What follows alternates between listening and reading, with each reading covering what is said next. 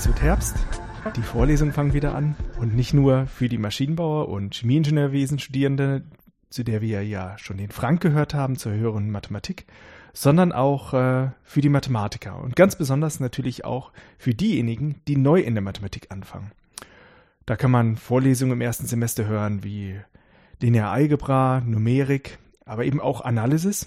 Und äh, dazu habe ich mir jemanden eingeladen zu einer Folge vom Modellansatz, in dem wir sogar dreimal heute was zu feiern haben, aber dazu später. Ich habe mir Johannes eingeladen, weil du mir etwas zu Analysis erzählen kannst. Ja, hallo alle zusammen. Ja, na, ähm, Johannes, was verstehst du denn eigentlich unter Analysis? Also für mich ist Analysis die Lehre vom Umgang mit Funktionen. Also zum Beispiel, kann ich eine Funktion differenzieren? Wie lautet die Ableitung? Kann ich sie integrieren? Und weitere führende Fragen. Ja, und äh, die Analysis steht natürlich nicht allein in der Mathematik, sondern hat natürlich auch etwas mit den anderen Fächern zu tun, also wie Linear Algebra, Numerik, Stochastik. Wo siehst du denn den Unterschied von der Analysis zu den anderen Fächern? Ja, also zum Beispiel gibt es Funktionen, die nennt man lineare Funktionen. Und in der linearen Algebra, wie der Name schon sagt, werden diese Funktionen recht ausführlich behandelt, aber eben praktisch nur lineare Funktionen. Dann, wenn ich zum Beispiel ein Integral ausrechnen will, ich habe nur in seltenen Fällen eine Formel. Wenn ich keine Formel habe, kann ich versuchen, mit einem Computer eine Näherungslösung zu berechnen. Das ist dann eine Aufgabe, die mir die Numeriker beantworten sollen. Und die Stochastik, am Anfang ist Stochastik was, was mit Analysis nicht so viel zu tun hat. Also zum Beispiel, ich werfe einen Würfel oder eine Münze. Aber wenn man weitergeht und schwierigere Fragen anschaut, dann kommen doch wieder Funktionen und analytische Fragen ins Spiel. Und äh, ja, wahrscheinlich auch gerade wie die Integrale, auf die wir heute auch noch eingehen werden, da das ja ein ganz zentraler Begriff für die Analysis ist. Weißt du eigentlich, oder wo kommt für dich eigentlich so die Analysis her? Also da kann ich mich erinnern, was mein Dozent in den Anfängervorlesungen gesagt hat. Er hat immer wieder auf Newton und Leibniz verwiesen weil die die Grundlagen für unsere heutige Differentialrechnung gelegt haben. Ja, ähm, wer natürlich sich mehr noch für die Geschichte interessiert, dem müssen wir natürlich ganz besonders äh, von Herrn Professor äh, Michael von Renteln erzählen, der hier in äh, Karlsruhe äh, unterrichtet hat an der Fakultät für Mathematik und sozusagen als äh, ja, Nebenbeschäftigung, Hobby, das war eigentlich eher schon eine Passion, sehr, sehr viel zur Mathematik, äh, der, zur Geschichte der Mathematik geschrieben hat äh, und äh, da gibt's dann die Geschichte der Analysis im 18. Jahrhundert, dann ein weiteres Werk zur Geschichte der Analysis im 19. Jahrhundert. Er hat auch was geschrieben zu den Mathematikern äh, an der Universität Karlsruhe, an der Technischen Hochschule, inzwischen ja KIT. Äh, da werde ich dann in den Show Notes natürlich auch äh, darauf verweisen. Aber dann lass uns mal zum Eigentlichen kommen. Womit muss man denn in der Analysis anfangen? Also vorausgesetzt wird in der Universität eigentlich nicht viel die Bruch, also die, die rationalen Zahlen werden vorausgesetzt, die Bruchrechenregeln. Aber viele Dinge, die man in der Schule noch gelernt hat, werden in der Analysis nochmal neu erklärt. Also zum Beispiel ableiten oder integrieren. Was auch nochmal erklärt wird, ist das Prinzip der vollständigen Induktion. Manche kennen das vielleicht von der Schule, aber zunehmend immer weniger Schüler. Da ist die Idee, nehmen wir an, ich hätte für jede natürliche Zahl eine Aussage. Und ich wüsste zum einen, dass die Aussage für n gleich 1 wahr ist. Und ich kann zeigen, dass wenn die Aussage für ein festes n richtig ist, dass sie dann auch für den Nachfolger, also für n plus 1 richtig ist. Und dann muss die Aussage bereits für alle n stimmen.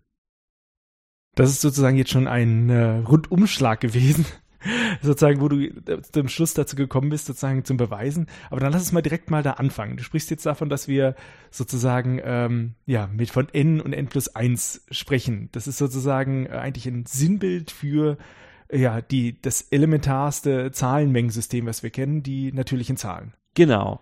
Das ist was, was jeder kennt. Eins, zwei, drei, vier, also die Folge der natürlichen Zahlen. Was einem auch noch ziemlich vertraut ist, sind die sogenannten ganzen Zahlen. Da gehört dann die Null noch mit dazu und die negativen Zahlen, also minus 1, minus 2, minus 3. Aus diesen natürlichen Zahlen und den ganzen Zahlen kann man dann die rationalen Zahlen bilden, indem man eine ganze Zahl durch eine natürliche Zahl teilt. Und dann erhält man auf diese Weise alle Brüche. Also im Grunde genommen fängt man erstmal an, man weiß, wie man zählen kann. Sozusagen äh, 1 zwei, drei und sozusagen die Regel dazu, das ist eigentlich genau wie du es gerade besprochen hast, äh, auch sozusagen dieser Beweistechnik der vollständigen Induktion, ist, dass man sagt, zu jeder Zahl muss es immer eine folgende geben. Sozusagen dieses Prinzip, ich zähle immer eins höher. Das ist sozusagen ganz, ganz elementar schon in der Mathematik. Und so kommt man dann zu den äh, natürlichen Zahlen. Und äh, das ist sozusagen dann schon eine erste Menge, auf der man theoretisch rechnen könnte. Und dann stellt man fest, das reicht nicht. Ich kann nämlich nicht. Richtig. Äh, Ich kann was- nicht beliebig subtrahieren. Ganz also zum genau. Beispiel 5 minus 3, das geht ja noch. Das ist 2. Aber 5 minus 7, das wäre minus 2. Das geht in den natürlichen Zahlen nicht, weil minus 2 ist keine natürliche Zahl. Genau, deswegen hat man dann gesagt, man führt die ganzen Zahlen ein. Genau. Und dann hat man sich irgendwann mal gedacht, ja, ich möchte nicht nur addieren und subtrahieren, sondern auch multiplizieren können, was ja auch noch in ganzen Zahlen ganz gut funktioniert. Genau. Aber teilen geht nicht mehr unbedingt. Manches geht, aber zum Beispiel 4 durch 3 kann ich schon nicht mehr bilden. Ja, aber jetzt kommen wir auch äh, wieder ganz nah sozusagen an die anderen Fachrichtungen ran. Sozusagen die äh, Zahlentheorie zum Beispiel, die ist schon zufrieden mit, mit den natürlichen Zahlen. Die kümmert sich dann eher so darum, ob ich äh, Primzahlen habe oder ob ich wirklich etwas dividieren kann. Die ganzen Zahlen sind ihnen noch gar nicht so wichtig. Ähm, wenn ich aber sozusagen jetzt weitergehe und möchte weiter rechnen, kommt man äh, dazu, dass man halt nicht mehr komplett multiplizieren kann äh, und, äh, und dividieren kann, äh, wenn man halt in den ganzen Zahlen ist und kommt halt zu den rationalen Zahlen, also sprich alle Brüche. Und was man dann zusammen hat, ist äh, auch etwas aus der äh, Algebra. Dann hat man nämlich einen Körper, in dem man addieren und multiplizieren und eben auch die inversen Operationen durchführen kann, außer bei der Null. Also dividieren durch Null, das schließen wir mal ganz brav aus. So, und jetzt sind wir aber eigentlich mit den rationalen ja, Zahlen ja schon fertig. Wir haben doch alles, was wir brauchen. Wir können alle Zahlen addieren, multiplizieren, dividieren. Ähm, sollten wir darauf jetzt Analysis betreiben? Ja, nee, das reicht noch nicht ganz. Also man kann zwar jetzt beliebig rechnen, wie du gerade gesagt hast, aber ähm, was noch nicht geht, ist folgendes. Nehmen wir mal an, wir hätten mehrere Zahlen. Und zwar nicht nur drei oder fünf, sondern unendlich viele. Man sagt auch eine Folge von Zahlen. Dann kann es sein, dass diese Zahlen sich immer näher einer Zahl annähern. Also zum Beispiel eins, ein Halb, ein Drittel, ein Viertel und so weiter. Die nähern sich immer mehr der Null an. Man sagt dann auch, dass diese Folge von Zahlen gegen die Null konvergiert.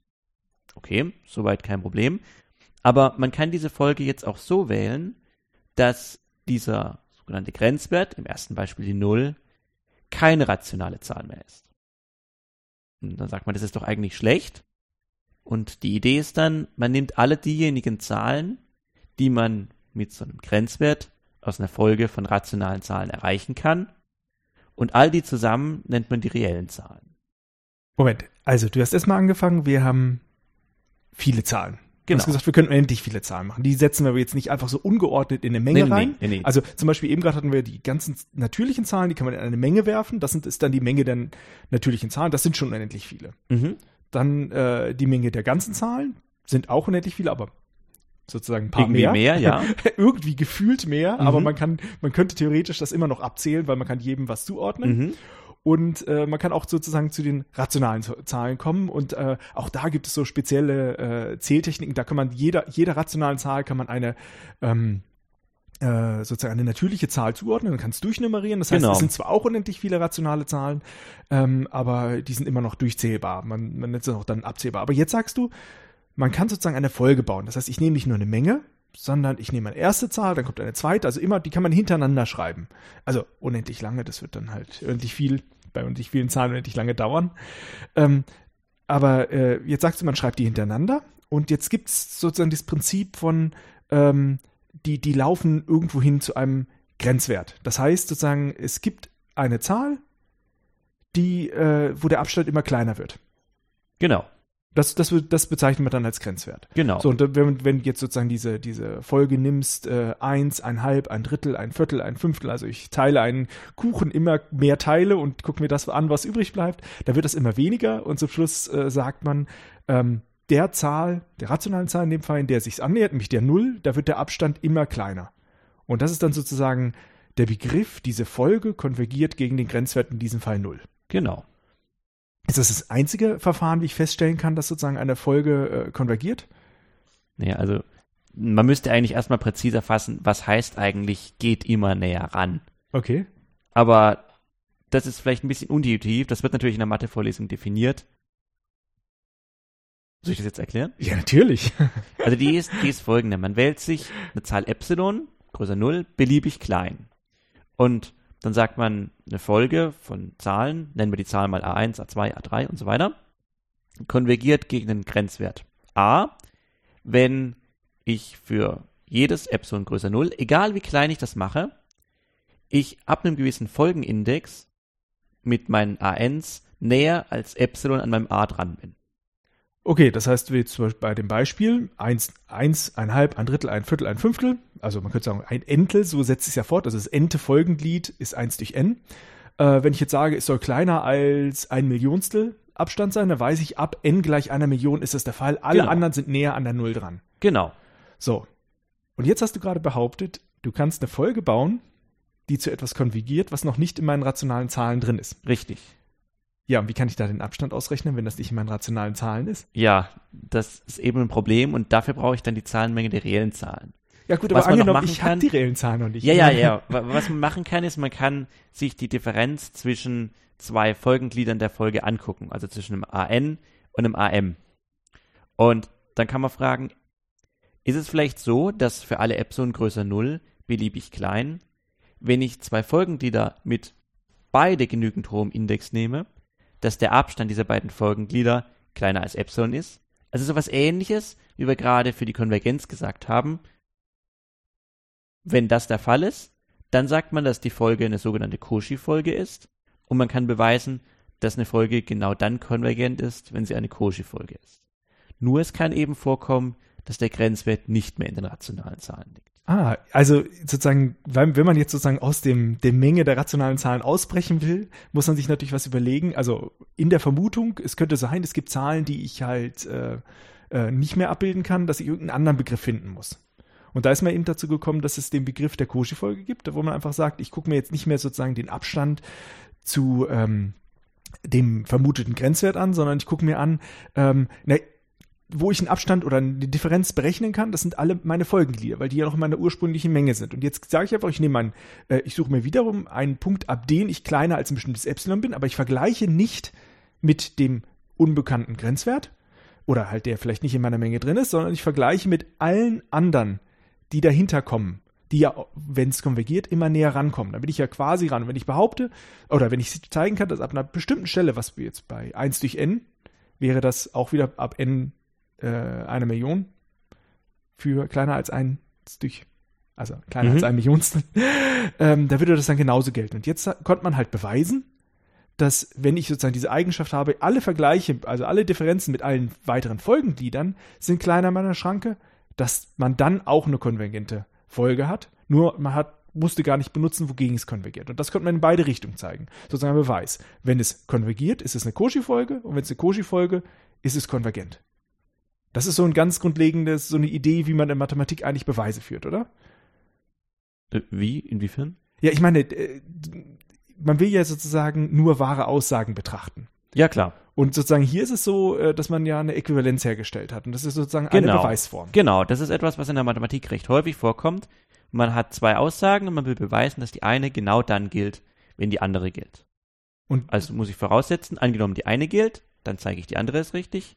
Und angenommen die andere gilt, dann zeige ich die eine ist richtig. Und hier in diesem Fall wäre das sozusagen, ich nehme mir erstmal also eine exemplarische ähm, konvergente Funktion her, wo ich weiß, dass die Differenz zum Grenzwert, wenn ich ihn irgendwie ausdrücken kann, immer kleiner wird. Also, also Mhm. umgekehrt, das heißt ja mit dieser Epsilon-Aussage, ich finde zu jedem kleinsten Abstand, den ich mir vornehmen kann, das ist dieses Epsilon immer ein n, ab dem es immer näher alle folgenden, immer folgenden Folgenglieder immer näher dran sind.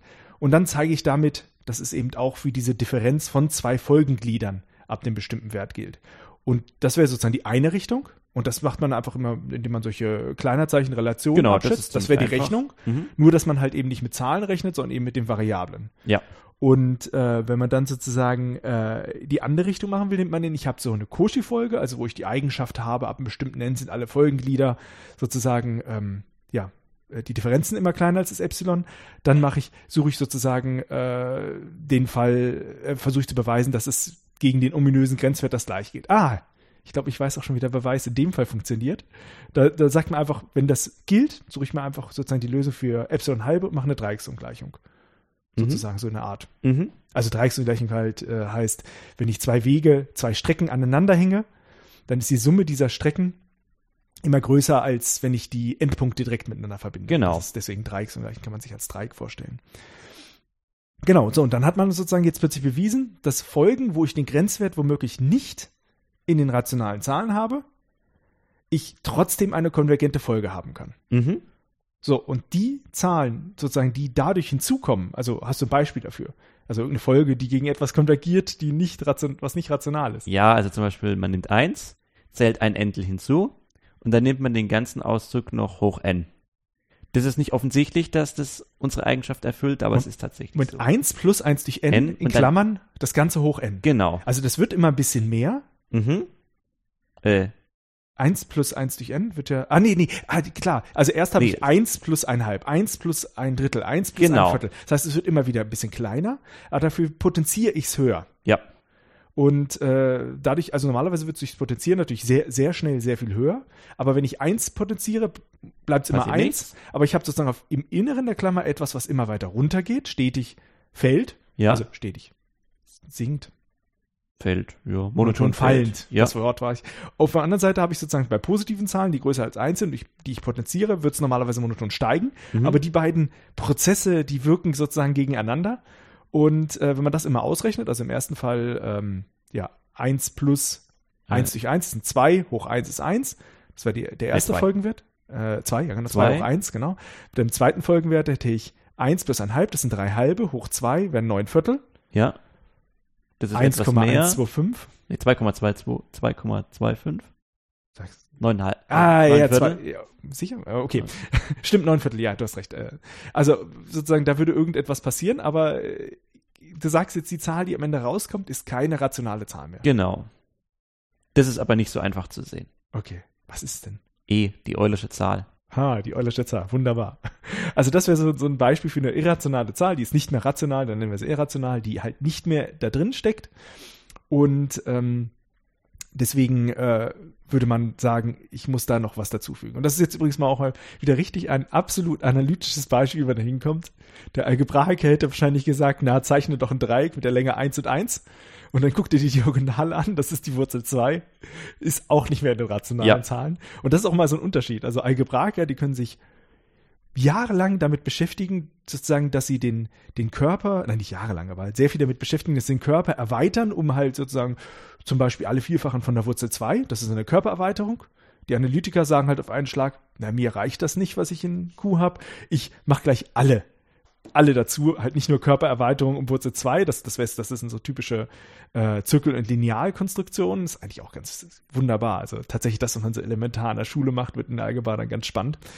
Ähm, in der Analysis wirft man gleich alle dazu, die man durch irgendwelche Folgen erreichen kann. Das können dann eben auch die Wurzeln sein, weil man kann ja die gleiche Konstruktion auch mit Wurzeln machen. Also, dass man Wurzeln annähert, Mhm. aber halt auch solche Zahlen wie die Zahl e, die natürlich noch in der Mathematik ganz andere große Rollen spielt, das besonders in der Analysis. Genau, und dann sozusagen sagst du jetzt, äh, ich kann Folgen bestimmen, die zu etwas konvergieren, die nicht in den rationalen Zahlen sind. Die will ich hinzufügen. Und dann sagst du jetzt einfach alle Zahlen, die ich mit konvergenten Folgen von rationalen Elementen erreichen kann, die füge ich hinzu, wenn sie nicht schon dabei waren. Und das Mhm. sind dann meine reellen Zahlen. Genau. Wow. Das ist also schon mal äh, ein Beispiel, also ein sehr großes Beispiel für sehr viele verschiedene Folgen. Ähm, Gibt es irgendwie ganz besondere Folgen, die man mal herausheben sollte? Ja, also zum Beispiel nehmen wir mal eine Zahl q zwischen minus 1 und 1. Nicht minus 1, nicht 1. Und jetzt bilden wir mal 1, q, q Quadrat, q hoch 3, q hoch 4 und so weiter. Mhm. Und man kann sich relativ schnell überlegen, dass das eine Folge ist, die gegen 0 konvergiert. Mhm. Zum Beispiel, wenn wir mit ein halb anfangen, hätten wir 1, ein halb, ein Viertel, ein Achtel und so weiter. Mhm. Und dann kann man fragen, ja, was passiert denn, wenn ich anfange, diese Folgenglieder zusammenzuzählen? Mhm. Also 1 plus ein halb plus ein Viertel plus ein Achtel. Und in dem Beispiel, das ich gerade genannt habe, stellt man fest, das geht. Es geht in dem Sinne, dass da tatsächlich was Endliches rauskommt. Wieder als Beispiel mit ein halb stellt man fest, es kommt zwei raus. Aber auch wenn ich mit einem Drittel anfange oder mit zwei Drittel, man erhält eine endliche Zahl als Ergebnis. Und die hat auch einen besonderen Namen. Genau, also sowas, eine Folge, die man hat, wenn man die zusammenzählt, das nennt man eine Reihe. Das Beispiel, was ich jetzt genannt habe, mit dem Q hoch 1, Q hoch 2, Q hoch 3, das nennt man eine geometrische Reihe. Und die Zahl, die da rauskommt, die nennt man den Reihenwert. Mhm. Das heißt, man baut sich sozusagen aus einer Folge eine neue Folge, indem man sagt, ich summiere alle Folgenglieder bis zu einer bestimmten Stelle zusammen und das ist dann sozusagen die äh, sozusagen die, Die Fol- neue Folge. Die Reihe nennt man dann. Also Ja, es kommt genau. so häufig vor, dass man das, dass man das sozusagen macht. Und auch da kann man sich wieder angucken, konvergiert das zu etwas? Und da ist natürlich klar, das kann nur konvergieren, wenn das, was ich summiere, gegen Null geht, weil Mhm. sonst würde es ja immer mehr werden. Richtig. Und sozusagen diese, diese elementare Aussage, es geht gegen Null, das klappt schon bei dieser, bei dieser Folge wunderbar. Ähm, das ist ja dann die geometrische Folge, beziehungsweise geometrische Reihe. Aber da klappt es eben auch nur, wenn dieses Q vom Betrag her, also aus dem Intervall minus 1, 1 gekommen ist. Genau, weil wenn das nicht aus dem Intervall von minus 1 bis 1 kommt und ich dann Q, Q Quadrat und so weiter bilde, dann konvergiert es nicht gegen 0. Und dann zähle ich sozusagen immer mehr zusammen. Das muss gegen unendlich gehen. Oder es springt immer hin und her, das kann auch passieren. Also das wäre gerade bei minus 1. Ja, genau. Genau, oder 1 hoch n ist immer 1. Da hätte man quasi, würde man gerade die natürlichen Zahlen als einzelne Summen als Element herausbekommen. genau. Also als Wenn einzelne man bei 1 anfängt, ja. Genau. Genau, aber ja, dann nehme ich doch auch die andere Folge, die wir vorhin hatten, diese 1 durch n, also 1 plus ein halb plus ein Drittel plus ein Viertel. Dann kann ich die doch auch aufaddieren, weil die einzelnen Elemente, die gehen ja auch gegen Null.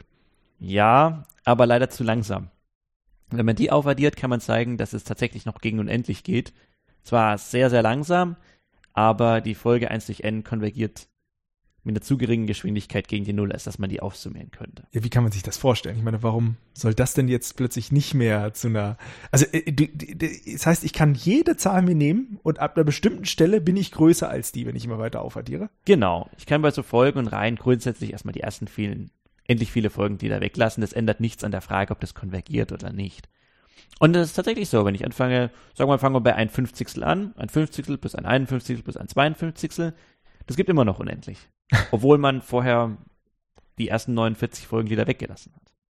Ja, kann man das sich irgendwie äh, vorstellen, wie man das beweisen könnte, dass es tatsächlich gegen unendlich geht? Also die Beweisidee ist, dass man diese ganzen Summanden in Gruppen zusammenfasst. Wobei die Anzahl der Summanden innerhalb einer Gruppe immer größer wird. Und das macht man so, dass ungefähr die Summen der Summanden in jeder Gruppe jeweils das gleiche sind. Also zum Beispiel immer eins oder so. Und man kann das tatsächlich so machen, dass man dann unendlich oft eins aufaddiert und da kommt unendlich raus. Ähm, zugegeben, das ist vielleicht nicht offensichtlich einsichtig. Wenn man nämlich zum Beispiel nicht eins, ein halb, ein Drittel, ein Viertel nimmt, sondern eins, ein Viertel, ein Neuntel, ein Sechzehntel, also nicht ein Entel, sondern eins durch n Quadrat, dann kann man es auf einmal wieder zusammenzählen und es kommt eine endliche Zahl raus. Also da muss man schon genau hingucken, wenn man solche Ergebnisse kriegen will.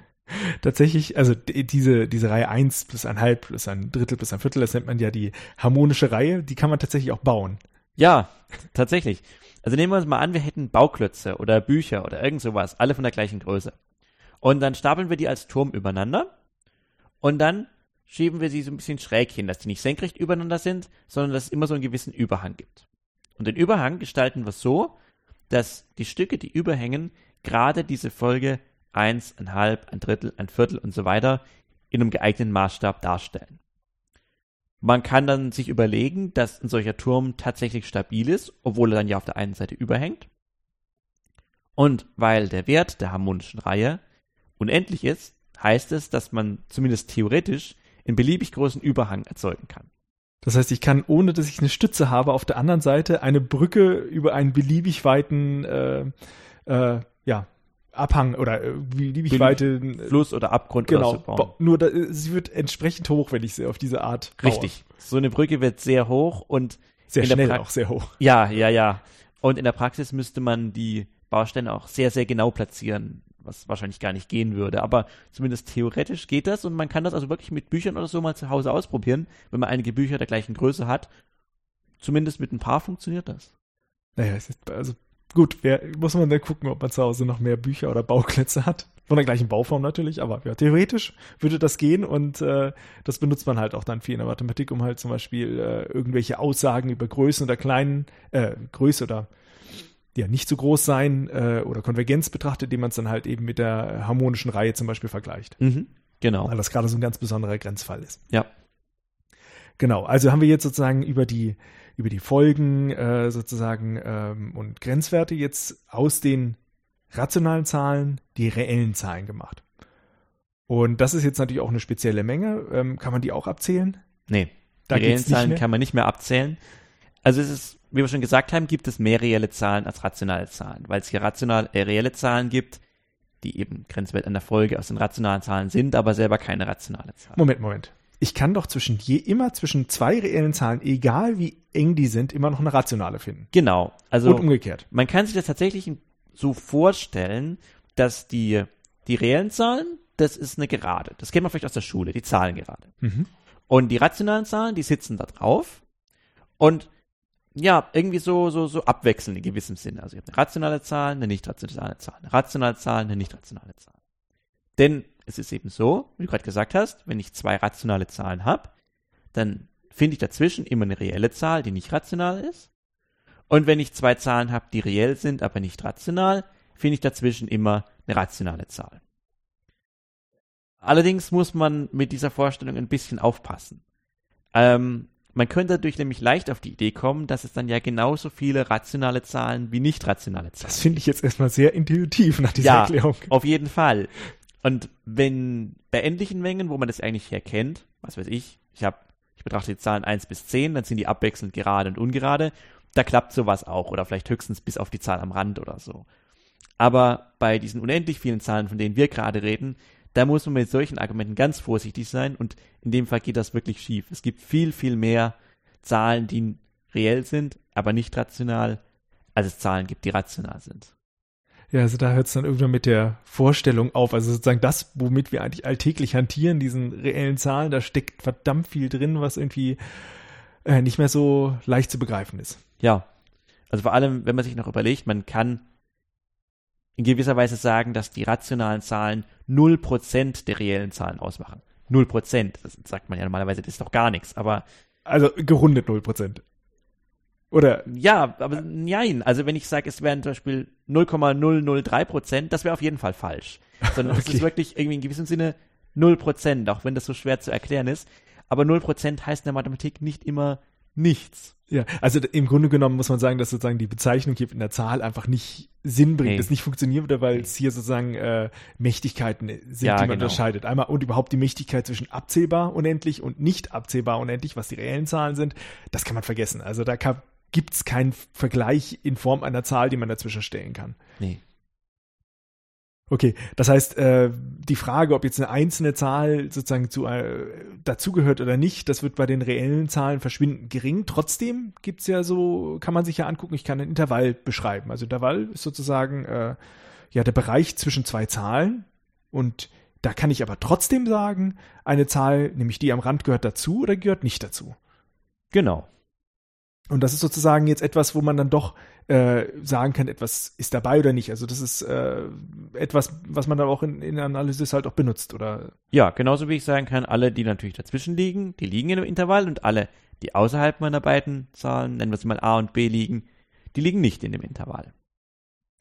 Genau. Aber worauf ich jetzt hinaus wollte, ist sozusagen, wenn ich jetzt ein Intervall nehme und die Ränder hinzufüge, dann habe ich sozusagen ein ähm, sogenanntes abgeschlossenes Intervall. Also ich kann selbst zwischen den Zahlen 0 und 1. Ja, Da habe ich schon überabzählbar viele reelle Zahlen. Aber ich kann trotz, es macht trotzdem Sinn zu sagen, der Rand gehört dazu oder nicht. Die 0 genau. die 1 gehört das dazu. macht einen Unterschied. Genau, ich meine, das macht ja eigentlich sogar einen ganz großen Unterschied. Es gibt ja einen ganzen, ein eigenes Fach in der Mathematik, was sich eigentlich nur damit beschäftigt, sozusagen, wie ich offene Mengen definiere. Mhm. Und das ist dann ja die Topologie. Genau. Und ein offenes Intervall wäre eben, wenn ich die Ränder nicht mit hinzunehme. Genau, die äh, sozusagen diese Konstruktionsmethode, wie man sich dort sozusagen Zahlenmengen oder ja, Rechenmengen definiert über offene Mengen, das ist dann wieder auch ein Verbindungspunkt zur Stochastik. Ja. Ja, weil dort benutzt man auch wieder die Ja, gleichen Mengen ja. sozusagen, um Wahrscheinlichkeitsmengen Ja, zu genau. definieren, weil man nämlich auch sonst sehr schnell in sozusagen die Schwierigkeit kommt, ähm, ja, sich Dinge zu definieren, die eigentlich äh, mathematisch dann nachher einen, einen Widerspruch bedeuten würden. Deswegen muss man da sehr genau aufpassen, was man als offene Mengen äh, bezeichnet und was als geschlossene Mengen und äh, um damit halt zu rechnen. Trotzdem hat es aber sehr, sehr viel zu tun mit äh, der Analysis, weil das ist ja etwas, was wir dann nachher beim Funktionenbegriff auch wieder benutzen können. Ja, genau. Man mag sich vielleicht fragen, wo kommen diese Begriffe offen und abgeschlossen eigentlich her? Also eine abgeschlossene Menge hat die Eigenschaft, dass wenn ich eine Folge habe, deren Folgenglieder alle in der Menge liegen und wenn die Folge die Eigenschaft hat, dass sie konvergiert, dass der Grenzwert dann auch noch drin liegt. Das heißt, wenn ich eine konvergente Folge in der Menge habe, dann komme ich mit der konvergenten Folge nicht hinaus, in dem Sinne, dass der Grenzwert immer noch drin liegt. Umgekehrt, eine offene Menge, jetzt kann man einmal sagen, eine Menge ist genau dann offen, wenn ihr Komplement abgeschlossen ist. Komplement ist genau alle Elemente von, wir waren vorhin bei reellen Zahlen, von reellen Zahlen ohne die Menge, die ich betrachte. Aber man kann offen auch so formulieren, wenn ich eine offene Menge habe und ich habe einen Punkt, der in dieser offenen Menge liegt, dann finde ich immer eine kleine Umgebung um diesen Punkt, also ein kleines Intervall in unserem Fall, das auch noch vollständig in der Menge drin liegt. Ja, sieht man wieder die, diese verschiedenen Grundprinzipien, die du vorhin schon eingeführt hast. Einmal die, sozusagen dieser Folgenbegriff, um sozusagen Eigenschaft zu erklären. Das andere aber auch, das sind diese du hast es schön formuliert, diese kleine Umgebung, das ist dann wieder die berüchtigte Epsilon-Umgebung. Genau. Wo man dann sagt sozusagen, äh, wenn ich, wenn ich von einer Umgebung spreche, also im reellen Zahlen hört sich das etwas obskur an, wenn ich von einem Kreis spreche, aber sobald ich halt in andere Zahlenmenge noch komme, äh, macht das dann also noch mehr Sinn, aber halt in so einer Epsilon-Umgebung, die, also um jeden Punkt finde ich eine Epsilon-Umgebung, die noch drin ist. Das ist dann eine offene Menge. Genau. Hingegen bei der abgeschlossenen Menge würde ich mir den Rand nehmen und der Rand sozusagen, da ist dann sozusagen, gibt es keine Epsilon-Umgebung mehr, weil irgendetwas kippt vom Tisch runter. Ja. Weil Sobald ich vom Rand ein kleines Stück Richtung nach außen gehe, bin ich halt draußen, da kann ich keine solche Epsilon-Umgebung mehr finden. Genau, das ist dann, das sind wiederum zwei verschiedene Prinzipien, aber über die Folgen, sozusagen die, die Grenzwerte müssen äh, drin, so drin liegen oder nicht, oder halt diese Epsilon-Umgebung, zwei verschiedene Prinzipien, wie man etwas in einer in Analysis beweisen kann und darlegen kann und die beiden Begriffe sind aber dann im Fall der reellen Zahlen auch wieder äquivalent. Genau. Genau. Das heißt, jetzt haben wir eigentlich erstmal so dieses Handwerkszeug, um uns überhaupt mal zu einem nächsten Thema an, in der Analysis sozusagen fortzubewegen. Äh, wie rechne ich jetzt eigentlich äh, damit? Also ähm, wie bin ich denn jetzt hier äh, sozusagen dabei, eine Funktion zu definieren? Ja, so eine Funktion besteht immer aus einem Definitionsbereich, einem Wertebereich und einer Abbildungsvorschrift. Ein Definitionsbereich, das ist einfach eine Menge und ich will für alle Elemente aus dieser Menge sagen, wie ich die irgendwie abbilde. Beispiel, der Definitionsbereich seien die reellen Zahlen und abbilden will ich, indem ich die Zahlen quadriere. Und dann muss ich noch einen Wertebereich angeben, wobei sich der aus der Abbildungsvorschrift oftmals automatisch ergibt. Das wären in unserem Beispiel auch die reellen Zahlen. Und dann hätte ich also meine Funktion, in unserem Fall f von x gleich x Quadrat die jede reelle Zahl quadriert und als Ergebnis wieder eine reelle Zahl liefert. Aber ich muss jetzt nicht sozusagen schon im Vorfeld angeben, welche Zahl ich überhaupt treffe. nee, nee, nee. Das ist nochmal was anderes. Das ist die, die Wertemenge. Die muss eine Teilmenge vom Wertebereich sein, aber die kann kleiner sein. Sozusagen, die dann tatsächlich beschreibt, wen erreiche ich eigentlich wirklich, weil ich kann nicht zwei Zahlen quadrieren und es kommt was Negatives Richtig. Raus. In unserem Fall ist es jetzt bereits so, dass es Zahlen gibt, die nicht in der Wertemenge liegen äh, zum Beispiel eben die minus 2. Es gibt keine reelle Zahl, die quadriert minus 2 ergibt. Man sagt dann auch, eine Funktion mit der Eigenschaft ist nicht surjektiv. Was genau meint, dass der Werte, jetzt die Wertemenge echt kleiner ist als der Wertebereich. Und das heißt sozusagen, wenn ich das aber erreichen würde, dass sozusagen ähm, die, der Wertebereich gleich der Wertemenge ist, oder gleich dem Bild der Funktion, wie wahrscheinlich mhm. die in der linearen Algebra sagen das würde. Das sagt man auch manchmal, ja. Genau. Dann äh, weiß ich sozusagen, ich erreiche genau alle in der Wertemenge. Reicht das aus, um sozusagen zu sagen, äh, ich kann auch wieder zurückrechnen? Nee, zurück kommt man damit nicht automatisch. Da muss man noch was anderes untersuchen. Nämlich, kann ich zwei verschiedene Elemente finden, die von der Funktion auf dasselbe Bild abgebildet werden? In unserem Fall ist es möglich, nämlich zum Beispiel die 1 und die minus 1 werden durch Quadrieren beide auf die 1 abgebildet. Wenn das nicht geht, dann nennt man die Funktion injektiv. Und wenn ich jetzt eine Funktion habe, die sowohl injektiv ist als auch surjektiv, dann kommt man tatsächlich zurück. Dann gibt es eine sogenannte Umkehrabbildung. Ich mache ein Beispiel. Wir quadrieren nicht, sondern wir nehmen die Zahlen hoch 3. Die Abbildung ist zum einen mal surjektiv, denn wenn ich eine reelle Zahl hoch 3 nehme, dann bleibt das Vorzeichen gleich. Okay, der Wert ändert sich natürlich eventuell, außer wenn ich bei 1 minus 1 bin. Aber das Bild der Funktion, die Wertemenge, ist immer noch ganz R. Andererseits ist diese Funktion jetzt auch injektiv, denn wenn ich zwei reelle Zahlen nehme und hoch 3 nehme, wenn da das gleiche rauskommt, dann muss ich schon mit der gleichen Zahl angefangen haben. Die Möglichkeit vorhin mit dem minus 1 und 1, wo beim Abbilden irgendwie das Vorzeichen keine Rolle mehr spielt, die habe ich jetzt nicht mehr und es kann auch nicht irgendwie anders zustande kommen. Das heißt, die Abbildung ist injektiv und surjektiv. Man sagt dann zusammengenommen auch, sie ist bijektiv. Und dann gibt es eine Umkehrabbildung. Das heißt, ich kann zu jeder reellen Zahl, nennen wir sie y, eine andere, vielleicht gleiche, reelle Zahl x finden, so dass x hoch 3 gleich y ist. Und das wird jetzt bei x Quadrat zum Beispiel nicht funktionieren. Nee, aus zwei Gründen. Zum einen, zum Beispiel die minus 3, da finde ich sicherlich kein sogenanntes Urbild dafür. Also ich finde keine reelle Zahl, die quadriert minus 3 ergibt. Ja gut, da kann ich einfach sagen, ich verändere mein, mein, meine äh, Zielmenge. Genau, das macht man auch manchmal, dass man sagt, okay, ich schränke meinen Zielbereich nur auf das Bild der Funktion ein und schaue, ob die Funktion dann bijektiv ist. Aber selbst das geht hier nicht.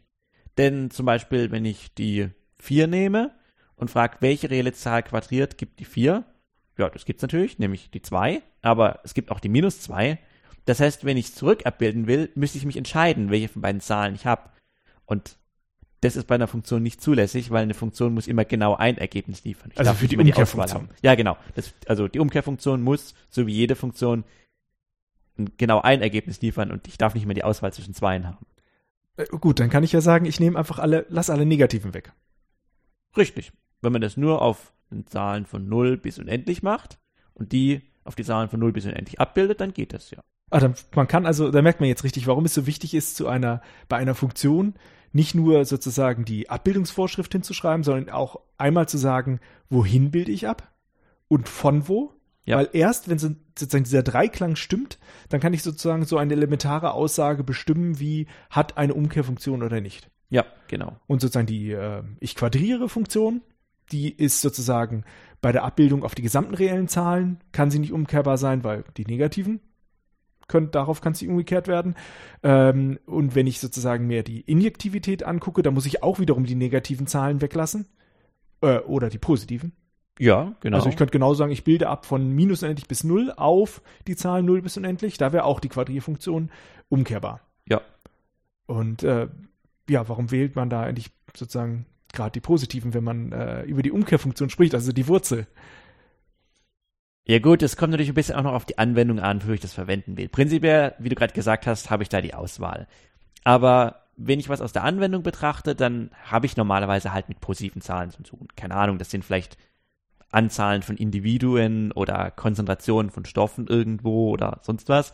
Und das sind positive Werte einfach häufiger. Aber rein mathematisch könnte ich das auch anders machen. Ja, das ist auch etwas, was äh, also ich selbst habe ja auch viel gemacht in der äh, in der Lehre äh, und äh, habe dann auch festgestellt, dass dieser Begriff eigentlich sozusagen welche welchen Ast wähle ich jetzt eigentlich für die Lösung aus, vielen sehr sehr viele Probleme gemacht haben. Also wenn ich die Wurzeltaste drücke auf den Taschenrechner, dann wählt er mir immer einen Ast aus. Also man hat eben diese Umkehrfunktion, nämlich die Wurzelfunktion auf ja. dem Taschenrechner und die hat implizit diese Entscheidung drin, worauf ich abbilde und von wo ich komme. Tatsächlich hätte ich aber auch von den negativen Zahlen kommen können und das sagt mir der Taschenrechner aber nicht. Und worauf sich da jetzt direkt beim Quadrieren natürlich zurückführt, ist sozusagen dieser Begriff, wie gehe ich mit Betragszeichen um? Und sozusagen rechnen mit Betragszeichen. Das macht man zwar, also sollte man, denke ich mal, in der Schule mal gemacht haben, mhm. auch noch gerade rechnen mit Ungleichungen, aber das ist eine Haarspalterei. Wenn man da nicht sauber arbeitet, dann fällt man ganz, ganz schnell, schnell, auf die Nase. Fehler, ja, ja. Ich, ich äh, rede dir jetzt gerade aus der Seele. Ja, ja. Also das ist so etwa das Erste, was man mit den Anfängen in Mathematik übt, gerade auch im Vorkurs schon. Der Umgang mit Beträgen, mit äh, Ungleichungen und so ein paar andere Dinge wie einfache Funktionen. Aber ich habe vor allem die ersten beiden Themen in Erinnerung. Und das ist eigentlich nicht schwierig, aber man muss genau aufpassen, sich konzentrieren und macht dann doch immer wieder Fehler, wo man denkt, ja, eigentlich weiß ich das doch. Das heißt, das ist sozusagen eine der, der großen äh, Schwierigkeiten am Anfang im Studium, dass man dieses saubere Arbeiten erstmal hinbekommen muss. Also, ja. dass man selbst etwas, was man in der Schule äh, gelernt hat und glaubt, das kann ich schon, dass man da aber ganz, ganz sauber arbeiten können muss, sozusagen, um das halt auf die Reihe zu kriegen. Und gerade sowas wie Bruchrechnung, Ungleichung, Beträge, also meiner Erinnerung nach äh, hat das doch schon am Anfang große Schwierigkeiten gemacht, obwohl man das eigentlich denkt, so, hm, das müsste ich doch können. Ja, das stimmt. Da gibt's noch äh, einige Studenten, die das aus der Schule wirklich noch können, ja. Aber was fast jedem erstmal schwerfällt, ist, sich auch genau auszudrücken. Also nicht nur jetzt die Rechnung auf dem Blatt Papier durchzuführen, sondern auch genau und präzise zu sagen, was man jetzt gemacht hat, was man gezeigt hat, was man bewiesen hat. Das ist was, wo man so ein bisschen reinwachsen muss. Apropos reinwachsen. Jetzt muss ich mal eine kleine Unterbrechung machen und sagen, warum wir heute auch feiern müssen. Also zumindest einen Punkt. Wenn ich jetzt auf die Uhr schaue, alle, die den Hör Modellansatz bis jetzt durchgehört haben, haben den ersten Tag Modellansatz erlebt. Wir müssten jetzt 24 Stunden durchhaben. Also herzlichen Glückwunsch zum Zuhören und vielen Dank fürs Interesse. ähm, naja, und eine andere Sache, die wir feiern können, ist den Modellansatz. Also jeder, der ganz Ohr gehört hat, hat das natürlich auch mit, schon mitgehört und mitbekommen, ist jetzt ein Jahr alt und äh, da freuen wir uns natürlich auch riesig, dass wir äh, ja das schon so lange machen können und auch so tolle Gesprächspartner jetzt haben, wie Johannes. Danke. Ja, auch Glückwunsch zu Danke. diesem Projekt Modellansatz. Und äh, wo was wir noch feiern können, dazu kommen wir später nochmal. Das hat mit dir etwas zu tun. Ja. Gut, aber dann kommen wir jetzt mal wieder zurück zu den Funktionen. Jetzt haben wir sozusagen uns überlegt, sozusagen, wie man Funktionen hinschreibt. Man muss äh, sozusagen sagen, was ist die Abbildungsvorschrift? Das ist, ist, auch das, was man normalerweise kennt. Aber eben auch von wo nach wo man abbildet, weil ansonsten ist gar nicht klar, was das gar nicht soll, was das Ganze soll. Und jetzt wollte ich einfach mal auch mal auf ein paar Beispiele eingehen. Zum Beispiel, ich muss ja nicht von den reellen Zahlen zu den reellen Zahlen abbilden. Aber nehmen wir mal so ein Beispiel, ich möchte von den natürlichen Zahlen in die reellen Zahlen abbilden. Was ist denn da so ein Beispiel dafür? Ja, das ist was, was man eigentlich ganz am Anfang von Anna 1 schon macht, nur nennt man es da vielleicht ein bisschen anders. Das ist einfach eine Folge. Denn was heißt denn das? Die natürlichen Zahlen sind ja, also manche beginnen mit 0, manche mit, fangen mit 1 an zu zählen, 1, 2, 3, 4, 5 und so weiter. Jetzt soll ich diese Zahlen auf irgendwelche reellen Zahlen abbilden. Aber das heißt ja gerade nur, dass ich irgendwelche reellen Zahlen habe und die sind durchnummeriert. Die 1 wird auf irgendwas abgebildet, die 2 auf irgendwas. Und das, was ich da rauskriege, das ist gerade eine Folge. Das heißt, wenn wir über Folgen reden, eigentlich haben wir da schon über eine spezielle Funktion gesprochen, nämlich die Funktion von natürlichen Zahlen in, ja, natürliche Zahlen, reelle, äh, rationale Zahlen oder eben reelle Zahlen. Genau. Gut, dann nehmen wir uns mal was anderes. Äh, man muss ja nicht unbedingt von r abbilden, sondern zum Beispiel von r Quadrat. Ja. Das ist auch was, das hat einen Vorteil. Aber da gehe ich nochmal kurz zurück zu den Funktionen von r nach r. Ja jeder kennt ja von der Schule die Bilder von den Graphen der Funktionen, dass man auf die waagrechte Achse die reellen Zahlen aufträgt, die man einsetzt, und auf die senkrechte die Ergebnisse. Und dann verbindet man die und dann kriegt man da so Kurven oder Geraden oder so etwas raus. Das kann man also sehr schön veranschaulichen. Bei Funktionen von r Quadrat nach r, da ist es ein bisschen schwieriger, weil man hat jetzt ja mehr Dimensionen, aber das geht immer noch. Und zwar, indem man sich die Ebene nimmt, also bestehend aus zwei Koordinatenrichtungen, und an denen trägt man die beiden reellen Zahlen an, die man in die Funktion einsetzt. Und das Ergebnis, das trägt man auf die senkrechte Achse an, sozusagen als Höhe. Und was man dann erhält, ist was so wie eine Landschaft. Mit Hügeln und Tälern, Bergen und Ebenen. Und okay, von Handzeichen, das ist ein bisschen schwierig, aber zumindest mit einem Computerprogramm kann man sich da noch ein sehr schönes und oft auch hilfreiches Bild verschaffen also wir haben jetzt einfach auch R Quadrat gesagt, jetzt müsste natürlich jeder erstmal sagen, Moment mal, ja. wieso kann ich den R plötzlich quadrieren? Das ist natürlich ein anderes Quadrat. Nee, ja, das geht nicht. Das ähm, kartesische so, Produkt. Genau, damit ist gemeint, dass man zwei reelle Zahlen nimmt und dann eben sagt, die bestehen, die erste ist reell, die zweite ist reell und da sagt man eben, das sei ein Element von R Quadrat, R kreuz R. Genau, und jetzt äh, das Beispiel ist quasi, ich kann ja so eine Höhenkarte hernehmen und dann so den Längen- und Breitengrad, wobei das jetzt ein bisschen speziell ist. Längen- und Breitengrad ist eine Abbildung auf einer Kugel, aber angenommen, die Erde ist platt. Äh, sozusagen, habe ich eine X- und eine Y-Koordinate und zu jedem Punkt kann ich sagen, die Höhe an dieser Stelle ist ein bestimmter Wert. Genau. Und dieser Wert, der rauskommt, das ist mein Funktionswert und das ist sozusagen dann meine Höhenfunktion. Mhm. So kann man sich quasi Funktionen, die von R Quadrat, also von einem zweidimensionalen reellen Raum in einen eindimensionalen Raum abbilden, vorstellen. Also das sind dann nochmal, auch da kann man dann wiederum Analysis äh, oder wie du es schön nennst, Anna, äh, sozusagen äh, beschreiben. Das ist auch etwas, was man halt in der Umwelt dann auch ganz gut kennt. Aber kann man das auch weitertreiben? Ja, prinzipiell schon. Also ich kann auch von R auch 3 nach R oder von R auch 4 nach R oder so abbilden. Aber da hört es mit der Vorstellung dann eigentlich wirklich auf. Weil zum Beispiel von R auch 3 nach R bräuchte ich jetzt drei Dimensionen für das, was ich einsetze und eine für das, was rauskommt. Es wären vier Dimensionen. Das kann man sich eigentlich nicht mehr vorstellen. Aber das ist zum Beispiel Temperatur in einem Raum. Ja, genau. Ich kann also, also immer sozusagen ein, ein, ich bin hier im Raum, sozusagen, in dem ich mich, also den Anschauungsraum, in dem ich mich befinde und in jedem Punkt, den kann ich durch X, Y, Z-Koordinate festlegen und an diesem Punkt herrscht eine bestimmte Temperatur. Das wäre zum Beispiel eine ja, Funktion von R hoch 3 nach R. Ja. Man kann manchmal versuchen, so zusätzliche Dimensionen noch durch Farben darzustellen. Von R hoch 3 nach R finde ich das auch ein bisschen schwierig, weil ich müsste ja irgendwie durch den Raum durchgucken, um mir das anzuschauen. Aber beispielsweise Funktionen von r Quadrat nach r Quadrat, also wo ich zwei reelle Zahlen einsetze und auch wieder zwei reelle Zahlen rausbekomme, das kann ich so versuchen. Ich bilde die zwei Dimensionen in der Ebene ab, wie vorhin. Und von den beiden Dimensionen, die rauskommen, da stelle ich eine als Höhe dar und die andere als Farbe. Mhm. Das ist ein bisschen gewöhnungsbedürftig, aber bevor man gar keine Zeichnung hat, ist es zumindest ein Versuch, da was zu erkennen. Das heißt, man versucht schon immer sozusagen, wenn man irgendwelche Funktionen hat, auch tatsächlich auch mal was damit zu verbildlichen, damit man einen Eindruck davon bekommen kann, weil wenn man dann irgendeine Aussage darüber treffen will, äh, ja, ist man ohne Bild natürlich ein bisschen aufgeschmissen. Ja, also man braucht nicht immer unbedingt ein Bild, aber es ist oft hilfreich, dass man so ungefähr eine Ahnung hat, was da vielleicht gilt oder passiert. Und dann weiß man schon mal, in welche Richtung man denken muss und kann dann versuchen, das konkret nachzurechnen. Für das Nachrechnen, da brauche ich kein Bild mehr. Mhm. Da, da ist es manchmal noch ein wichtiger Unterschied, ob ich in einer Dimension bin oder in mehr. Aber ob ich jetzt in zwei, drei, vier oder fünf bin, das ist manchmal ein bisschen mehr Rechenaufwand, aber keine zusätzliche Schwierigkeit mehr.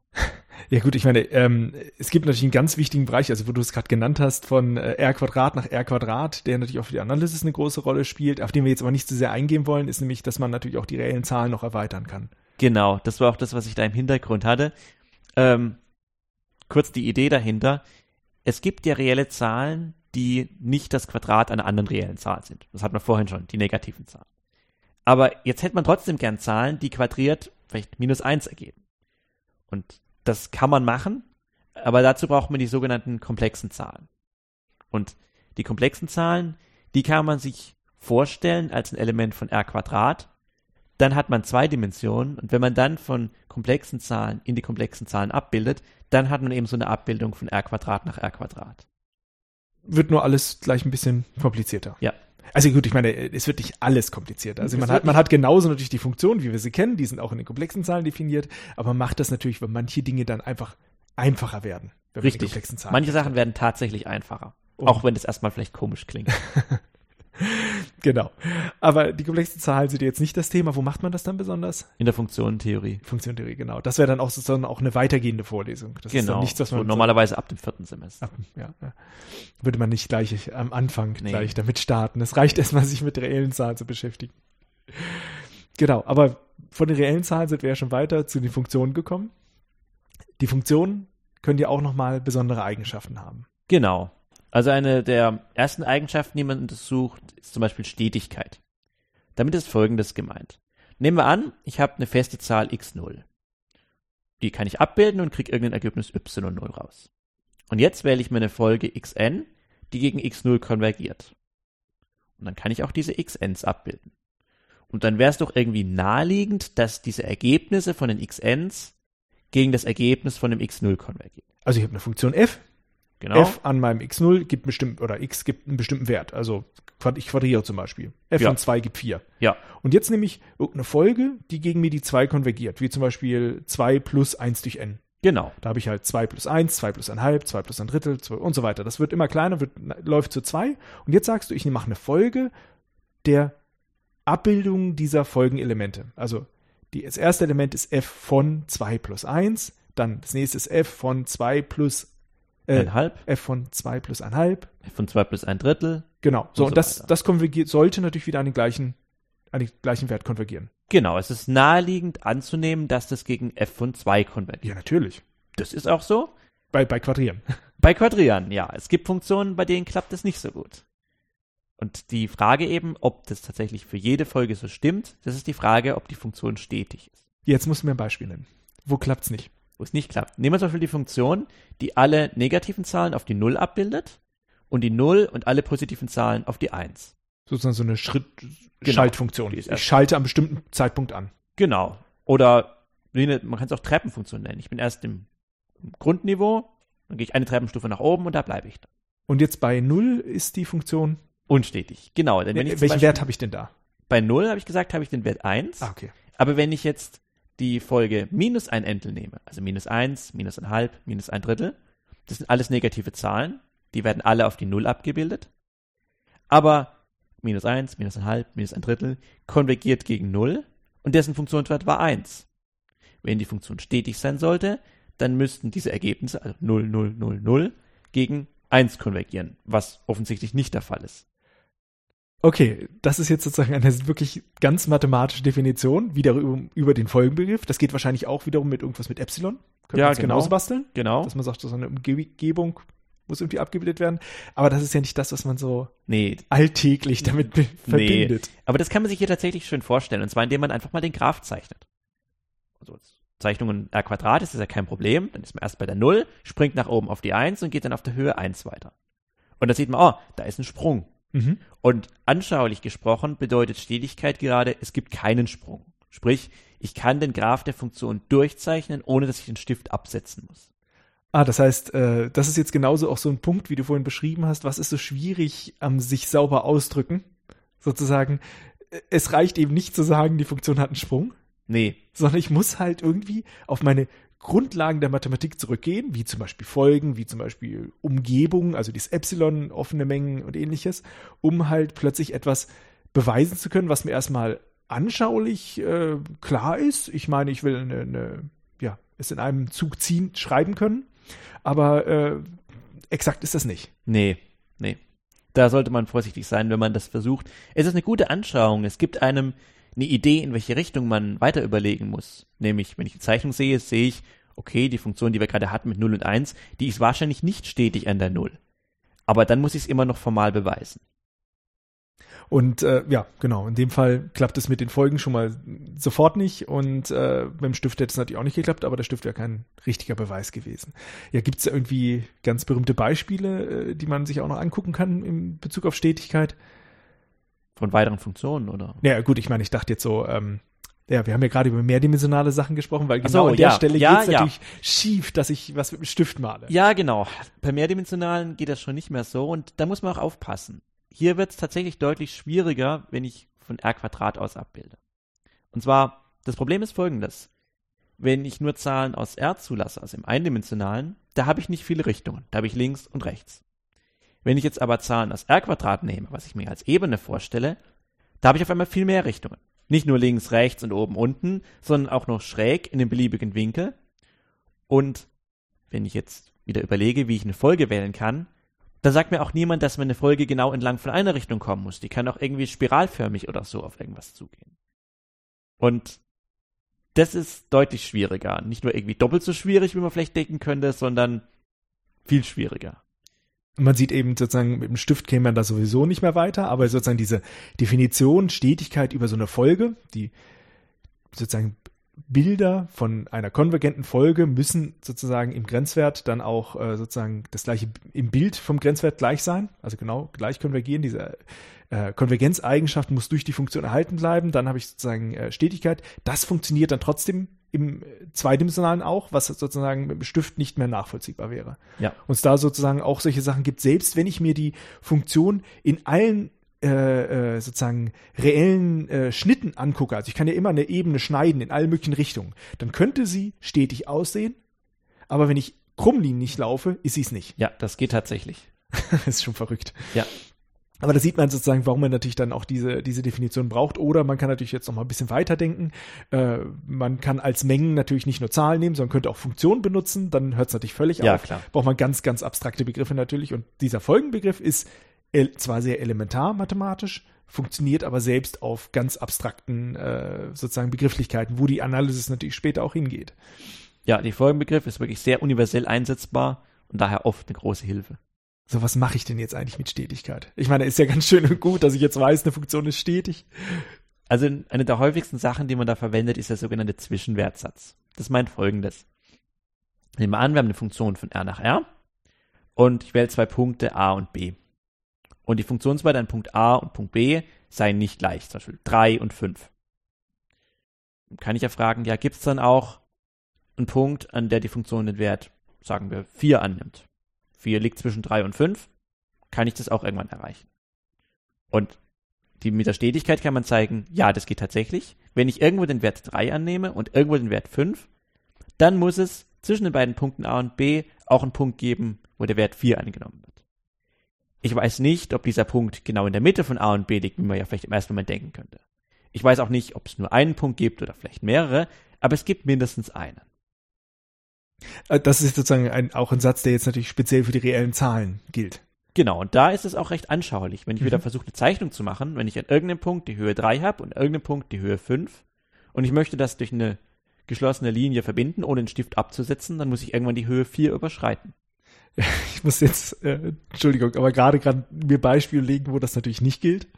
Also wenn man, also wir haben vorhin schon die Funktionentheorie angesprochen, da ist es ja so, dass man auch mit komplexen Zahlen rechnet und da gibt es dann auch so eine Konstruktion, dass man die komplexen Zahlen in eine Kugel abbildet. Da könnte man theoretisch natürlich durch unendlich laufen und wieder hinkommen, da wird es natürlich nicht funktionieren. Also das ist auch wieder was ganz Typisches für ein, also wer jetzt nicht mitgekommen ist, das ist äh, viertes Semester Mathematik dann. Ähm, aber man muss immer gucken, welche Voraussetzungen hat man gegeben, um halt einen Satz anzuwenden, aber auf reellen Zahlen funktioniert das mit dem Zwischensatzsatz schon ziemlich gut. Genau.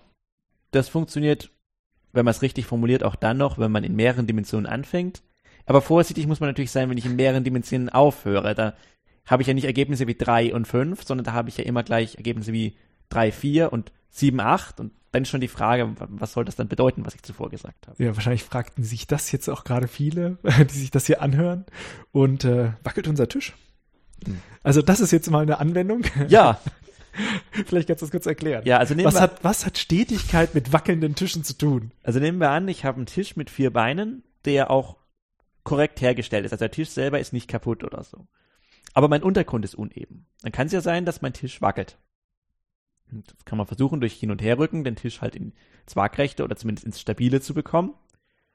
Und da kann man sich Folgendes überlegen. Ich kann ja den Tisch, nehmen wir an, ich rücke den Tisch nicht nach links und rechts oder so, sondern ich drehe ihn nur kann man sich mit Hilfe vom Zwischenwertsatz überlegen, wenn ich ihn drehe, spätestens wenn ich ihn halb rumgedreht habe, dann war zwischendrin irgendeine Position, wo er nicht wackelt. Ich habe nicht gesagt, dass er dann eben ist, aber er wackelt zumindest nicht mehr. Nee, Moment, genau, halb rum. Also die Idee ist, ich definiere mir eine Funktion. Also ich habe ich hab einen Tisch, der wackelt. Das bedeutet, irgendwo ist eine äh, ein Bein höher. Genau. Also irgendwo entweder, weil der, ja genau. Ja. Und ähm, weil der Boden uneben ist. Die Beine müssen natürlich alle gleich lang sein. So, und da, jetzt nehme ich mir die Differenz von diesen beiden gegenüberliegenden als Funktion. Und weil das sozusagen mein A-Bein jetzt höher ist, sei der 5 cm höher. Mhm. Oh, 5 Millimeter. Sonst wäre es wirklich ein sehr unebener Boden. Äh, aber weil er 5 Millimeter höher ist, ist dann der Wert der Funktion, sag ich mal, 5. Genau, und wenn ich dann den Tisch drehe. Und jetzt drehe ich den Tisch genau um 180 dabei, Grad, das meinst du mit halb? Genau, und dabei schaue ich immer, wie groß Funktion ist die an. Höhendifferenz zwischen den beiden Ecken des genau. Tisches? Genau. Also das ist erstmal eine stetige Funktion, weil ich sozusagen äh, nicht ruckartig mich Richtig. bewege, sondern äh, sozusagen und der Boden, kontinuierlich bewege. Man bewegt nicht ruckartig und umgekehrt, der Boden wird auch nicht ruckartig abfallen, sondern immer genau. Mit ja, das sind jetzt mal Voraussetzungen, die wir ja, jetzt einfach mal so Das annehmen. ist in der Natur halt so. okay. Ja, Mathematiker müssen ja auch irgendwelche Vereinfachungen mal treffen. Ja, ja. Sagen wir mal, die Physik ist nicht diskret in Atomen, sondern schön kontinuierlich. Äh, und wir drehen den Tisch. Also in unserem Anschauungsraum, in unserem Leben ist das eben so. Also, falls das nicht jeder gemerkt hat bisher. Ich drehe also um 180 Grad. Und jetzt, wenn die Beine gleich lang sind, müsste ich es so stehen haben, dass auf der anderen Seite Genau. Auf meinem das gegenüberliegenden 5 mm höher ist. Das heißt, wenn ich vorher eine Differenz von 5 hatte, dann habe ich hinterher eine Differenz von minus 5. Wunderbar. Weil ich das stetig gedreht habe, muss es nach dem Zwischenwertsatz auch einen Punkt geben, wo die Differenz 0 ist. Und 0 heißt in dem Fall halt, der Tisch wackelt nicht, sondern die Beine sitzen alle richtig auf dem Boden. Das heißt, ich kann, ich muss, wenn ein Tisch dreht, nicht anfangen, Bierdeckel runterzustecken, sondern ich kann ihn einfach drehen. Ja. Und irgendwann, wir wissen nicht wo, aber irgendwo muss er tatsächlich dann, äh, ja, gerade stehen. Genau ohne zu wackeln. Also das ist sozusagen etwas, wo man die Stetigkeit direkt im alltäglichen Leben benutzen kann. Ja. Da muss ich auch mal auf ein äh, ganz tolles Video hinweisen, und zwar von der Anastasia, die ein, auch Mathematikerin hier aus Karlsruhe, einen Science Slam gemacht hat in Karlsruhe, auch zum Thema Stetigkeit. Und sie hat sich da der äh, Frage angenommen, ob sozusagen, wenn man äh, sich zwei Punkte auf der Erde vornimmt, die genau gegenüber liegen, also so Antipode, ähm, dass sozusagen, wenn die genau gegenüber liegen, ähm, ob es sozusagen einen Punkt gibt oder sozusagen zwei Punkte gibt, wo zu einem bestimmten Zeitpunkt exakt die gleiche Temperatur herrscht. Also ob sowas gibt und wie viel es davon gibt, sozusagen. Das guckt sich an und ich werde das nachher auch verlinken, wer sich das mal angucken will. Sie stellt das wunderbar dar. Das Video ist echt gut. Das hat sie echt gut gemacht. ja, aber das sieht man mal sozusagen, selbst dieser elementare Begriff der Stetigkeit hat dann im alltäglichen Leben, also ja, nicht, ich will jetzt nicht sagen, dass das eine wichtige Aussage ist, aber man kann das tatsächlich alltäglich erleben, sei es am Tisch oder sozusagen der Temperaturverteilung äh, auf der Erde. Genau. Aber das ist etwas, was man mit sozusagen mit Stetigkeit machen kann. Ähm, aber mit Funktionen machst du auch mehr. Ja. Die nächste Frage, die man dann üblicherweise stellt, ist, ob die Funktion differenzierbar ist. Die Frage dabei ist, also die, Fra die Frage ist, ob die Funktion differenzierbar ist, mit anderen Worten, ob die Funktion eine Ableitung besitzt. Ableitung ist anschaulich gesprochen die Steigung. Also nehmen wir zum Beispiel eine Gerade. Die Gerade hat eine gewisse Steigung, die ist überall gleich. Und dann ist die Steigung die Ableitung der Funktion das kann man sich anschaulich ja, glaube ich, noch ganz gut vorstellen. Also Steigung heißt, ich äh, gucke auf einen Zentimeter, wie viel Zentimeter ist nach oben. Genau, das ist dieses Steigungsdreieck, was man aus der Schule vielleicht kennt. Aber man kann die Frage auch bei Funktionen stellen, die irgendwie krumm sind, wie zum Beispiel unsere Funktion x Quadrat von vorhin. Mhm. Da wird dann die Ableitung, sprich Steigung, vermutlich in jedem Punkt irgendwie anders sein, nicht überall gleich. Aber man kann fragen, kann ich denn in jedem Punkt eine Ableitung bestimmen? Kann ich in jedem Punkt eine Steigung angeben? Da muss ich natürlich vorsichtig sein mit solchen Steigungsdreiecken, aber ich kann fragen, was ist, wenn ich so ein Steigungsdreieck einzeichne und das immer kleiner mache? Also ich fange am Anfang mit einem Zentimeter waagrecht an, dann halber und so weiter und immer weniger und gucke mir an, wie viel geht das Steigungsdreieck nach oben? Und frage, konvergiert dieser Wert? Also zum Beispiel, wenn ich 1 nach rüber gehe, muss ich erst, sagen wir mal, 2 plus 1 nach oben gehen. Wenn ich ein Halb rübergehe, muss ich vielleicht 2 plus ein Halb nach oben gehen. Wenn ich ein Drittel rübergehe, 2 plus ein Drittel. Dann würde dieses, wie viel ich nach oben gehen muss, gegen 2 konvergieren. Und wenn das auf der einen Seite und auf der anderen Seite so klappt, beides mal 2 rauskommt, dann kann ich sagen, okay, dann ist meine Steigung in diesem Punkt 2. Also sagen, äh, ich merke, wo du da hingehst. Das hat sich jetzt gerade wieder sehr nach der Definition von Stetigkeit angehört. Nach Stetigkeit beziehungsweise dem Arbeiten mit Folgen, ja. Ganz genau, ganz genau. Wir macht jetzt hier quasi so eine Hilfsfunktion, wie jetzt bei unserem Tisch gerade. Ich nehme meinen Punkt, an dem ich stehe und gehe sozusagen zum anderen Bein, ein bisschen weiter weg und ähm, gucke mir jetzt an, äh, was ist die Differenz. Und das ist meine neue Hilfsfunktion. Also beziehungsweise die Differenz und ich teile es durch den Abstand. Das ist genau. quasi so mein, mein äh, Steigungsdreieck in Formeln gefasst. Ich nehme, gucke sozusagen, ich nehme bestimmten äh, sozusagen einen zweiten Punkt, gucke mal, in welche Höhe habe ich gewonnen oder Tiefe, das ist eben die Differenz und teile es durch den Abstand. Das ist exakt, was ein Steigungsdreieck macht. So, und der Unterschied ist jetzt zum Tisch, ich bewege nicht beide Punkte jetzt irgendwie herum, sondern ich lasse einen fest und lasse den anderen aber immer von einer Seite immer näher herankommen sozusagen, warum von einer Seite, das ist nochmal eine spezielle Sprechweise, dass man halt einfach rechts- und linksseitig sich das nochmal speziell anguckt. Aber allgemein könnte man es auch sagen, ich nehme ganz allgemein irgendeine Folge, die rangeht. Und ähm, gucke mir jetzt an, dass ich sozusagen das immer wieder mir eine Folge daraus bilde, in der ich immer näher äh, sozusagen herankomme und immer dieses Differenzendreieck mir angucke, also Differenzenquotient. Und wenn das jetzt konvergiert, dann sage ich, es ist differenzierbar an der Stelle und der Wert der Ableitung ist genau dieser Wert, sozusagen, den ich durch diesen Grenzprozess herausbekomme. Ja. Und sozusagen, wenn es links und rechts ist, da kann man das unterscheiden, links- und rechtsseitige Stetigkeit. Ganz allgemein sagt man aber, es ist differenzierbar an der Stelle, wenn es für beliebige Folgen, die gegen Null konvergieren, eben genau oder halt beliebige Folgen, die auf, dem, auf das X konvergieren, genau. sozusagen, äh, dann immer den gleichen Folgenwert ergeben. Richtig. Der wenn man das abbildet über diese, dieses Konstrukt, diese Hilfsfunktion mit dem Stärkungsdreieck. Richtig. Ach klasse, das ist Stärkungsdreieck ist direkt aus der Schule. Ja. Und jetzt ist quasi nur nochmal angewendet äh, Folgen, dieses Prinzip Folge und Konvergenz. Und plötzlich bin ich äh, beim neuen Begriff, der auch in der Schule ankommt, nämlich der Ableitung, nur eben über Folgen definiert, weil das eben dann auch auf vielen Dimensionen funktioniert. Richtig. Und wenn es mir jetzt gelingt, diese Sache in jedem Punkt zu machen, also wenn ich in jedem Punkt eine Ableitung bestimmen kann, dann kann ich eine neue Funktion definieren, die sogenannte Ableitungsfunktion, die jedem Punkt die Ableitung der ursprünglichen Funktion an der entsprechenden Stelle zuweist. Und die Ableitung, also jetzt nochmal ganz anschaulich mit dem Auto, wenn ich fahre. Wenn ich fahre, dann bewege ich mich ja fort. Das heißt, ich habe eine Ortsfunktion, die meinen Ort beschreibt. Und die Ableitungsfunktion wäre dann meine Änderung des Ortes, also sprich meine Geschwindigkeit. Also ähm, die eine Funktion ist äh, Zeit auf äh, Entfernung, die ich zurückgelegt habe. Und das andere ist Zeit auf äh, ja, die Geschwindigkeit in der Position, das, was mein Tacho anzeigt. Ja. Und das Spielchen kann man natürlich weitertreiben. Ich kann auch fragen, okay, ich habe jetzt hier meine Geschwindigkeitsfunktion. Ja, die Geschwindigkeit ist vielleicht auch nicht konstant. Wie ändert die sich denn? Das nennt man dann Beschleunigung. Dann kriege ich Zeit über Beschleunigung. Und das entspreche der sogenannten zweiten Ableitung. Und man kann sich dann wiederum auch angucken, weil das Funktionen sind, ob die stetig sind. Und dann hoffe ich, Richtig. dass die Geschwindigkeit zum Beispiel stetig ist, Ja. weil wenn sie nicht stetig ist, hatte ich einen Unfall. Ja. So plötzlich von 200 auf 0. Das ist ungesund. Oder sozusagen, natürlich, physikalisch passiert das nicht. Die Geschwindigkeit ist typischerweise, ähm, wenn man nah genug rangeht, wahrscheinlich dann doch stetig, Ja. weil äh, sozusagen es dann einfach eine sehr große Beschleunigung, eine sehr große Gegenbeschleunigung gab, wenn man von 200 auf 0, also gegenbeschleunigt, dann hat man dort äh, ja eine sehr große Gegenbeschleunigung gehabt. Sozusagen die Ableitung der Geschwindigkeit war sehr hoch und das bedeutet, da war sehr viel Energie im Spiel. Aua. Sollte man besser nicht haben. Ganz genau.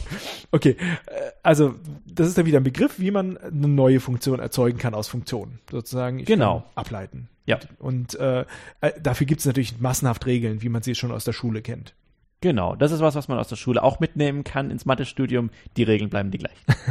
So, die Ableitungsregeln. Das ist natürlich dann sozusagen dieses Handwerkszeug, was man braucht. Sozusagen der Schwerpunkt liegt darin natürlich, das Ganze korrekt sozusagen auch erstmal herzuleiten, weil es gibt immer Fälle, wo ich mal was anders machen muss, auf anderen Mengen arbeite und anderen Räumen.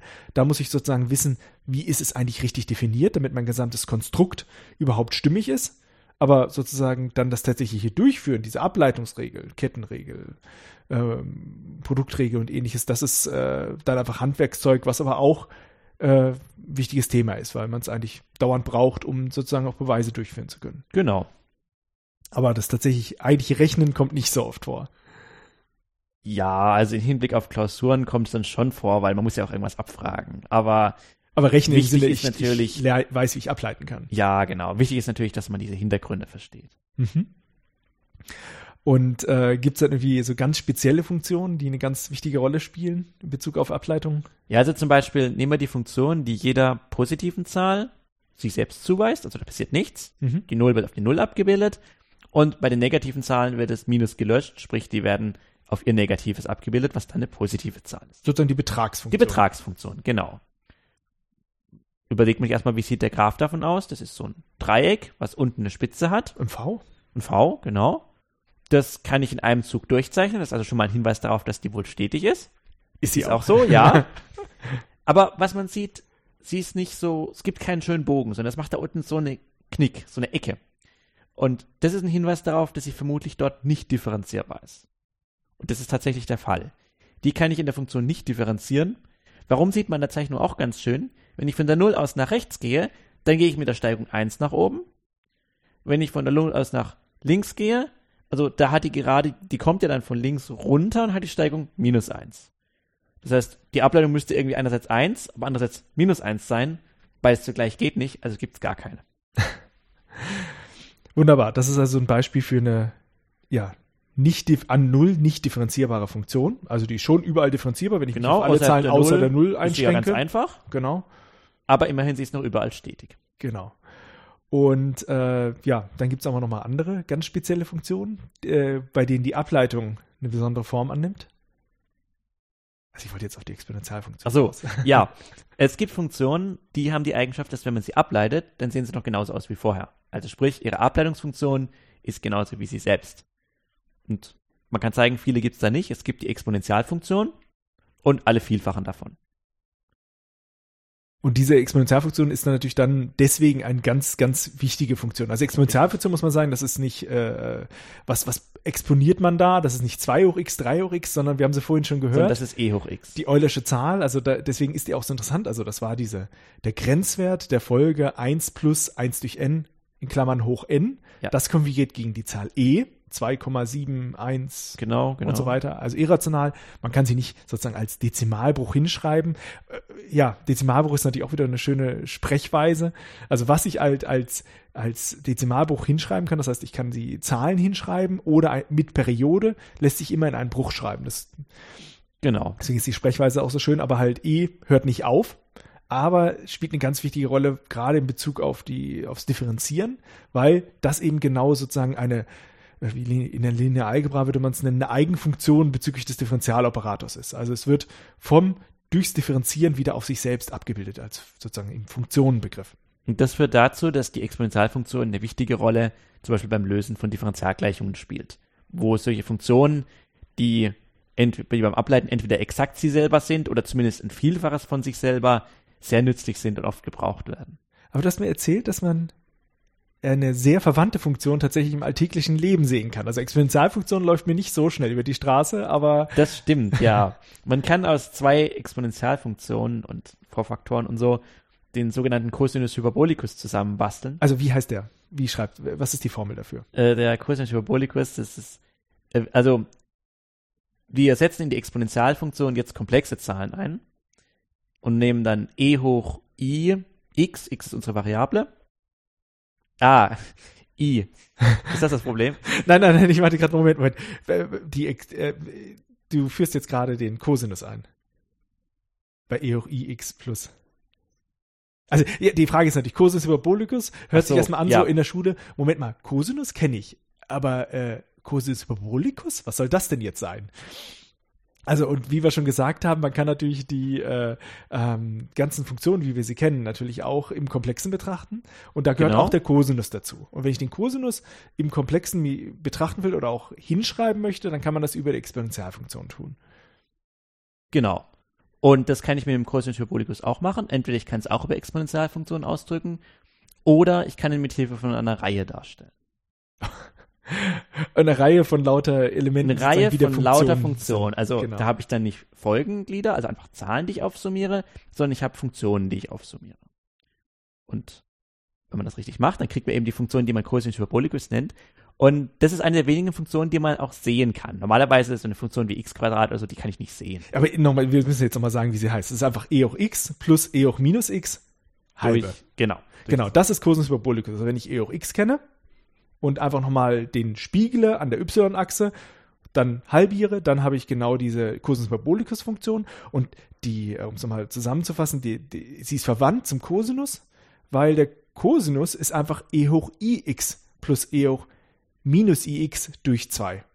Genau. Sozusagen, da kommt nochmal diese imaginäre Einheit hinzu, i, und das ist auch so etwas, was natürlich, äh, ja, ein ganz, ähm, also viele sind unheimlich begeistert davon, dass man halt mit der e-Funktion sowohl Cosinus, Sinus als halt auch Potenzfunktionen alle darstellen kann.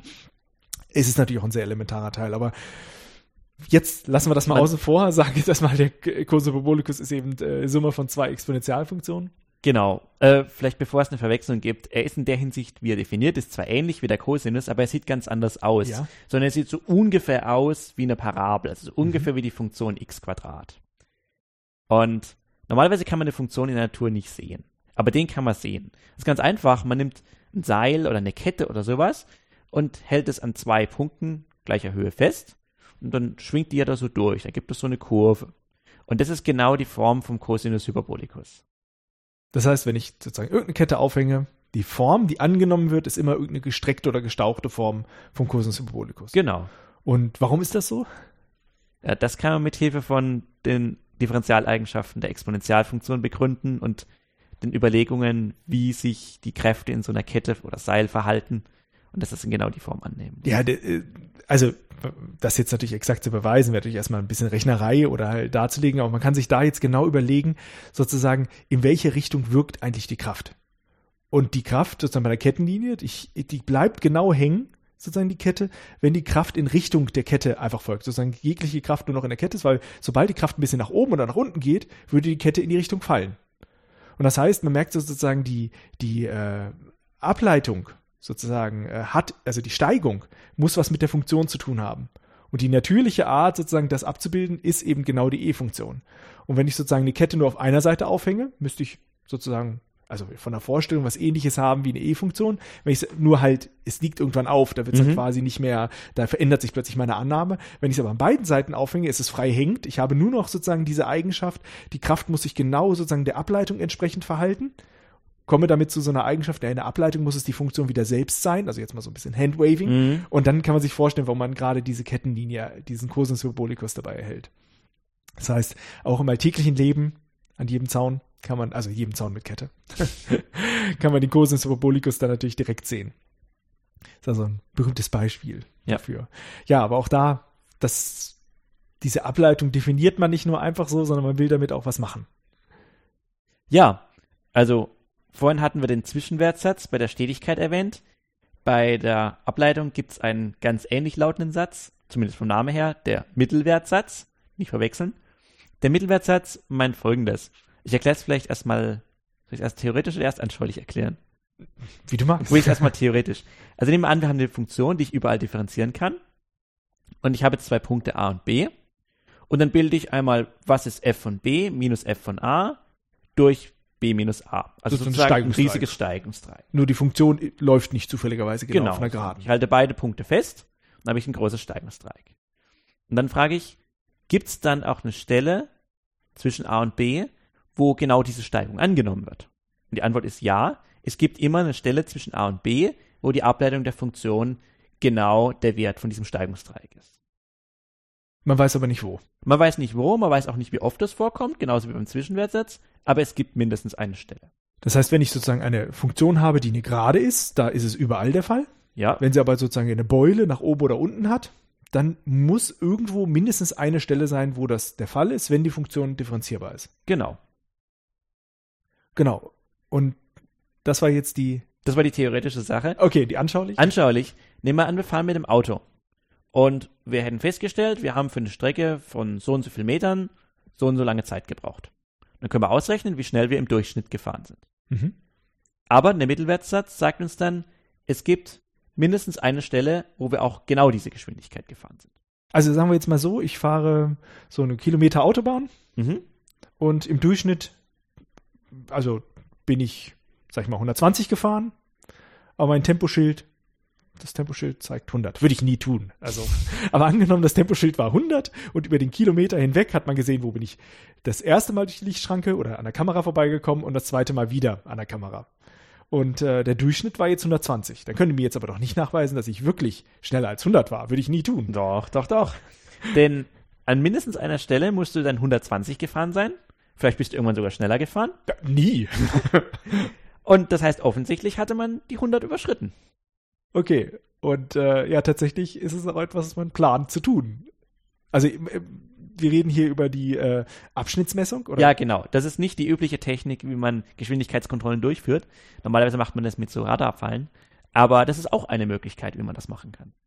Dass man eben nicht sagt, ich messe nur an genau einem Punkt, wobei auch an diesem Punkt heißt, ich messe zwischen zwei sehr, sehr nah beieinander liegenden Zeitstellen. Also ich mache zum Beispiel zwei Fotos und gucke einfach, okay, er hat von dem Foto zu dem Foto, äh, das war eine, eine festgelegte Zeit, er hat die Geschwindigkeit gehabt.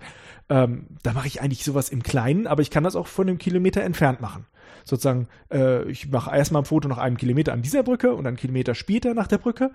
Und wenn ich dann merke, der ist im Durchschnitt über meinem, also die Durchschnittsgeschwindigkeit ist über dem Tempolimit gewesen, dann muss er irgendwo tatsächlich zu schnell gewesen sein.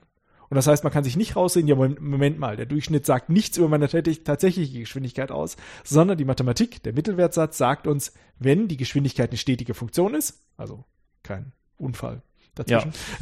Nein, also wenn es eine stetige Funktion ist, dann musst du irgendwo mathematisch bewiesen mindestens einmal diese Geschwindigkeit gefahren sein.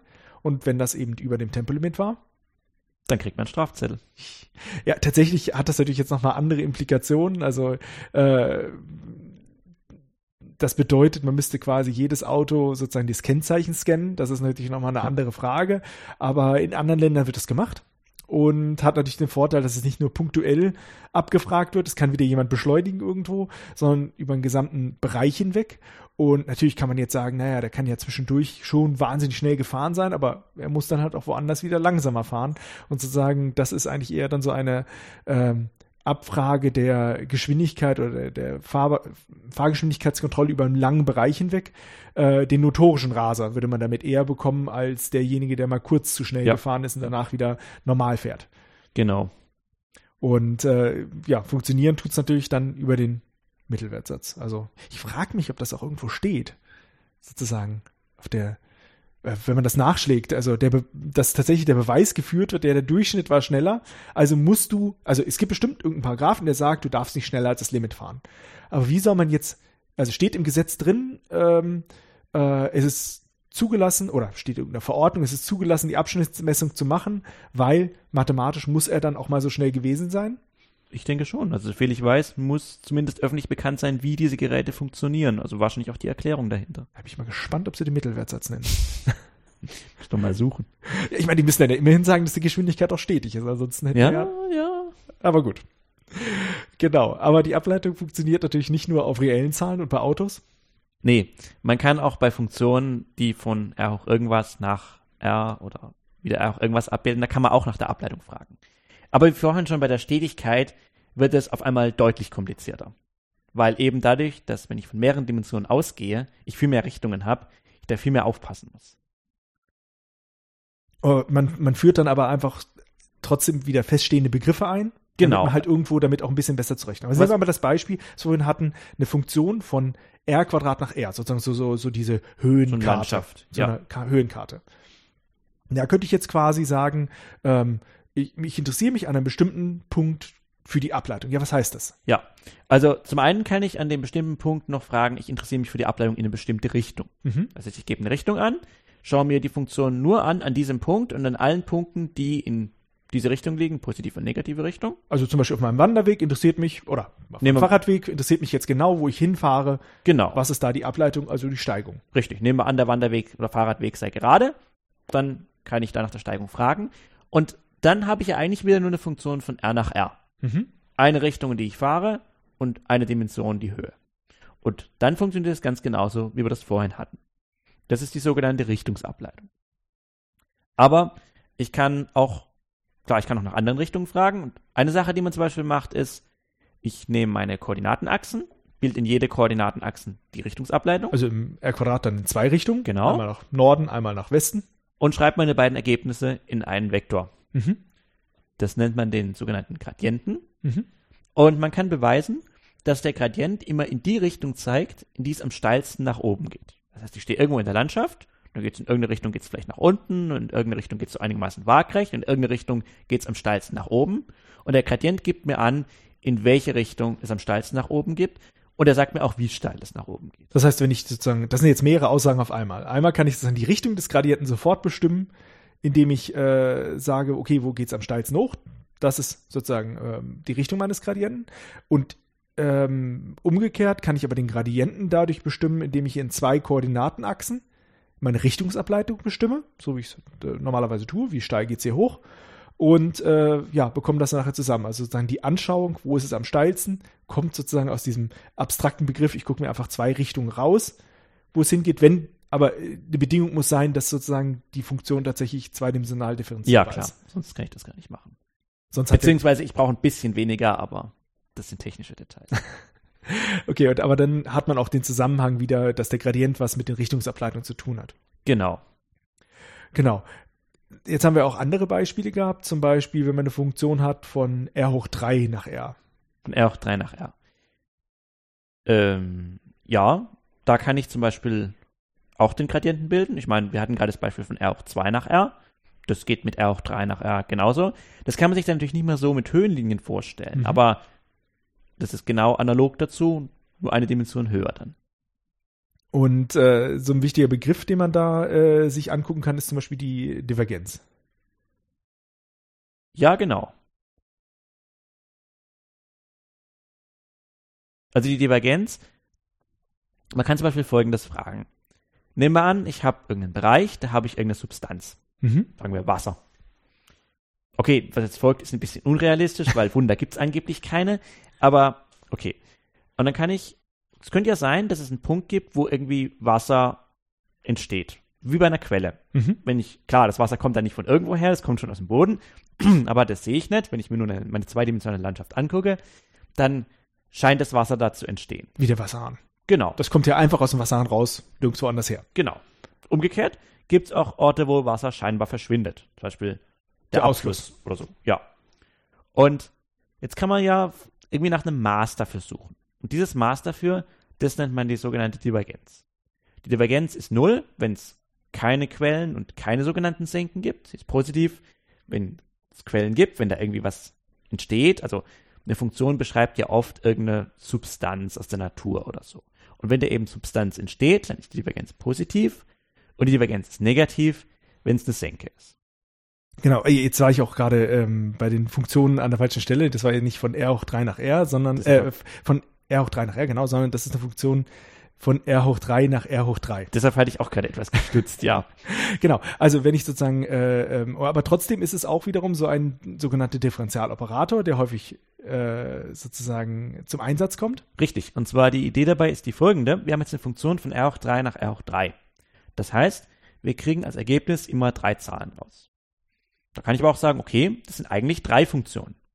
Eine Funktion von R hoch 3 nach R, die mir die erste Komponente angibt, eine für die zweite Komponente und eine für die dritte Komponente. Mhm. Und dann kann ich jetzt bei der ersten Funktion die Richtungsableitung entlang der ersten Koordinatenrichtung ausrechnen, bei der zweiten entlang der zweiten, bei der dritten entlang der dritten und das zähle ich zusammen. Klingt vielleicht irgendwie ein bisschen zufällig oder willkürlich ausgedacht, aber das ist es nicht, sondern diese Größe gibt tatsächlich ein Maß dafür, wie viel an Stoff entsteht oder verschwindet, was man eben die Divergenz nennt. Genau, also zurück zum Wasser sozusagen. Wenn ich mir jetzt angucke, was ist eigentlich meine Funktion von R hoch 3 nach R hoch 3, das ist zum Beispiel dann die, an jedem Punkt im Raum kann ich sagen, das Wasser fließt in eine bestimmte Richtung. Richtig. Und diese Richtung und die Geschwindigkeit, das ist sozusagen mein Funktionswert. Das heißt, ich kann in jeden Punkt gehen, sozusagen, ich habe jetzt irgendwie so ein, der Raum ist voller Wasser äh, und an jedem Punkt äh, sozusagen gibt es eine Strömung und an je, diese Strömung hat ja eine Richtung und eine Länge sozusagen, das ist also ein Vektor, ein dreidimensionaler Vektor und eine Funktion von R hoch 3 nach R hoch 3 ist sozusagen dann äh, die jedem Punkt den Richtungswert, den, die Strömung des Wassers zuordnet. Und wenn man darauf jetzt zum Beispiel äh, Ableitung berechnen will, das ist jetzt eben natürlich ein sehr viel komplexerer Begriff als die Ableitung von R nach R, ist es zum Beispiel der Fall, dass ich sage, okay, ich nehme mir äh, ähm, an jedem Punkt die Ableitung in die Koordinatenachsen, zähle das zusammen und das ist die Divergenz. Und an der Stelle, wo sozusagen Wasser entsteht, ist sozusagen von einem Punkt in alle Richtungen auseinandergeht, da ist die Divergenz hoch und das kann ich genau mit diesem Differentialoperator, wo ich einfach die drei Zahlen zusammen addiere, nämlich die Ableitung ähm, des er der ersten Komponente, äh, die Funktion in der ersten Komponente, die, die erste Komponente der Funktion, so rum, Die erste Kunde der Funktion, genau. abgeleitet Gleich nach, der der ersten ersten Variablen. plus die zweite Komponente der Funktion nach der zweiten Variable plus die dritte Komponente nach der dritten. Und da denken wir erstmal so, okay, anschaulich, da wo, ich, wo Wasser entsteht, da muss dieser Wert groß sein und Wasser verschwindet, da läuft es ja wie so ein Strudel drauf zu. Da muss dieser Wert ähm, ja negativ sein. Dass das irgendwie schon so eine Aussage darüber ist. Aber da kommen wir nachher noch dazu, dass das tatsächlich nicht nur irgendwie so ganz gut passt, sondern perfekt passt. Ja, worauf ich jetzt auch äh, kommen möchte, ist natürlich differenzieren ist die eine Seite der Medaille. Es gibt noch was anderes Großes, was in der Analysis gemacht wird. Ja, genau, das Umgekehrte, das Integrieren. Beim Integrieren stellt man die Frage, nehmen wir an, ich habe eine Funktion, kann ich eine zweite Funktion nennen, deren Ableitung die erste Funktion ist. Wenn das geht, dann nenne ich diese zweite Funktion die sogenannte Stammfunktion. Ein Unterschied zum Ableiten ist hierbei schon mal, das kann nie eindeutig sein. Wann immer ich so eine Stammfunktion finde, kann ich zu der Stammfunktion auch eine Konstante dazuzählen. Also ich zähle eine Zahl dazu, wie 5. Wenn ich das ableite, kriege ich das gleiche raus, wie wenn ich die 5 vorher nicht dazu gezählt hätte. Das heißt, Stammfunktionen sind nie eindeutig oder man sagt auch eindeutig bis auf eine additive Konstante. Und die, äh, sozusagen, wir haben dann quasi jetzt so, einen- Umkehroperator, der sozusagen die, das Differenzieren umkehrt, aber das kann nicht eindeutig sein, aber umgekehrt, wenn ich eine Stammfunktion habe oder zwei Stammfunktionen habe, ja, dazu gibt es dann immer eine Ableitung, die Ja, und da gibt's auch, die ist eindeutig, da gibt's keine. Genau, das heißt, man kann jetzt einfach sagen, äh, das Integrieren macht mir aus äh, der Formulierung einer Ableitung eine Funktion, aber ich weiß nicht, wo ich gestartet bin. Deswegen kann ich immer an einem anderen Punkt starten und das ist eben dieser Unterschied in der äh, additiven Konstante, die man sagt. Richtig. Anschaulich kann man das sich mit dem Auto wieder gut vorstellen. Nehmen wir an, ich sag jemand, wann ich wie schnell gefahren bin. Also eine Funktion, die meiner Zeit meine Geschwindigkeit zuordnet. Dann kann der andere damit ausrechnen, wie weit ich gefahren bin. Aber der weiß natürlich nicht, wo ich am Ende bin, denn ich habe ihm ja nicht gesagt, wo ich angefangen habe. Wenn ich ihm aber noch dazu sage, wo ich anfange, dann kann er mir auch sagen, wo ich am Ende meiner Fahrt gelandet bin. Ja, äh, sowas in der Art hat auch fast jeder von uns in der Hosentasche und zwar so ein Handy. Die haben nämlich Beschleunigungssensoren da drin. Und diese Beschleunigungssensoren sollen ja Beschleunigung messen können. Und theoretisch könnte man sich jetzt vorstellen, naja, wenn ich ähm, sozusagen am bestimmten Punkt bin und ich merke jetzt eine Beschleunigung in eine bestimmte Richtung, dann könnte ich ja jetzt dadurch, dass ich sozusagen das, dieses Ableiten umkehre, das Integrieren, herausfinden, wo ich danach stecke. So, äh, das heißt, man muss quasi sogar zweimal integrieren, um Richtig. etwas zur Position zu haben. Aber jetzt merkt man schon das Problem, nur weil der Beschleunigungssensor nichts anzeigt, heißt das nicht, dass ich in Ruhe bin. Richtig. Weil da noch eine Ableitung dazwischen steckt. Es könnte ja sein, dass man mit einer Geschwindigkeit gestartet ist mhm. und einfach sich konstant mit der Geschwindigkeit bewegt. Dann würde der Beschleunigungssensor nichts anzeigen, aber ich würde trotzdem von der Stelle kommen. Das heißt, ich muss dem Sensor nicht nur sagen, wo ich anfange, sondern auch mit welcher Geschwindigkeit ich anfange. Das heißt, man müsste quasi da wiederum dann das GPS hinzunehmen, was aber einfach viel ungenauer ist als diese Beschleunigungssensoren. Entweder das oder ich sag halt, wenn ich das Gerät einschalte, jetzt ruhe ich und bevor ich loslaufe, schalte ich das Gerät ein. Dann weiß der Sensor, okay, ich fange mit 0 kmh an, dann hat er die Information auch. Ja, es, jetzt müssen wir aber mal ein bisschen was zu Numerik sagen. Also äh, wenn wir jetzt sagen, naja, es gibt diese Variationen, wir wissen ja nicht sozusagen, wie die Geschwindigkeit vorher war, es gibt immer Fehler. Ja. Man kann sozusagen allein dadurch, dass man sozusagen Beschleunigungssensoren aufintegriert, schlecht etwas tatsächlich über die Geschwindigkeit sagen. Immer kommt ein kleiner Fehler hinzu. Und bei der Geschwindigkeit ist es halt, wenn man nachher die Position berechnen will, leider ziemlich elementar. Dieser Fehler geht nicht weg. Wenn ich mich einmal um eine Geschwindigkeit um 0,1 Meter pro Sekunde vertan habe, dann wird das dauernd draufgerechnet. Und allein mit den Beschleunigungssensoren selbst äh, wird man also nicht die Position bestimmen können, sondern man muss es dann immer wieder korrigieren mit irgendwelchen absoluten Informationen, die man hat. Und das ist halt äh, ja nur GPS, GLONASS oder äh, das irgendwann das europäische Satellitensystem sollte es mal im All sein, was einem da helfen kann oder irgendwelche Beacons, die halt im Raum dort stehen. Aber tatsächlich lokal sind diese Beschleunigungssensoren natürlich sehr, sehr genau, aber die Hauptaufgabe ist tatsächlich nicht das sozusagen das Messen wo ich mich nachher befinde und was meine Geschwindigkeit ist, sondern hauptsächlich äh, misst die sozusagen die Beschleunigung, die auf uns alle wirkt, nämlich die Erdbeschleunigung, also die Gravitation.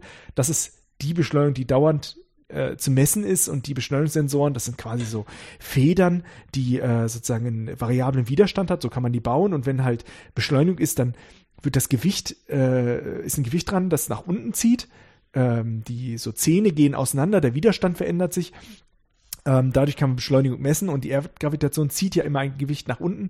In einer bestimmten Richtung ist dann sozusagen immer ein Wert vorhanden. Das heißt, diese Beschleunigungssensoren sind in erster Linie erstmal dafür da, die Gra Erdgravitation zu messen.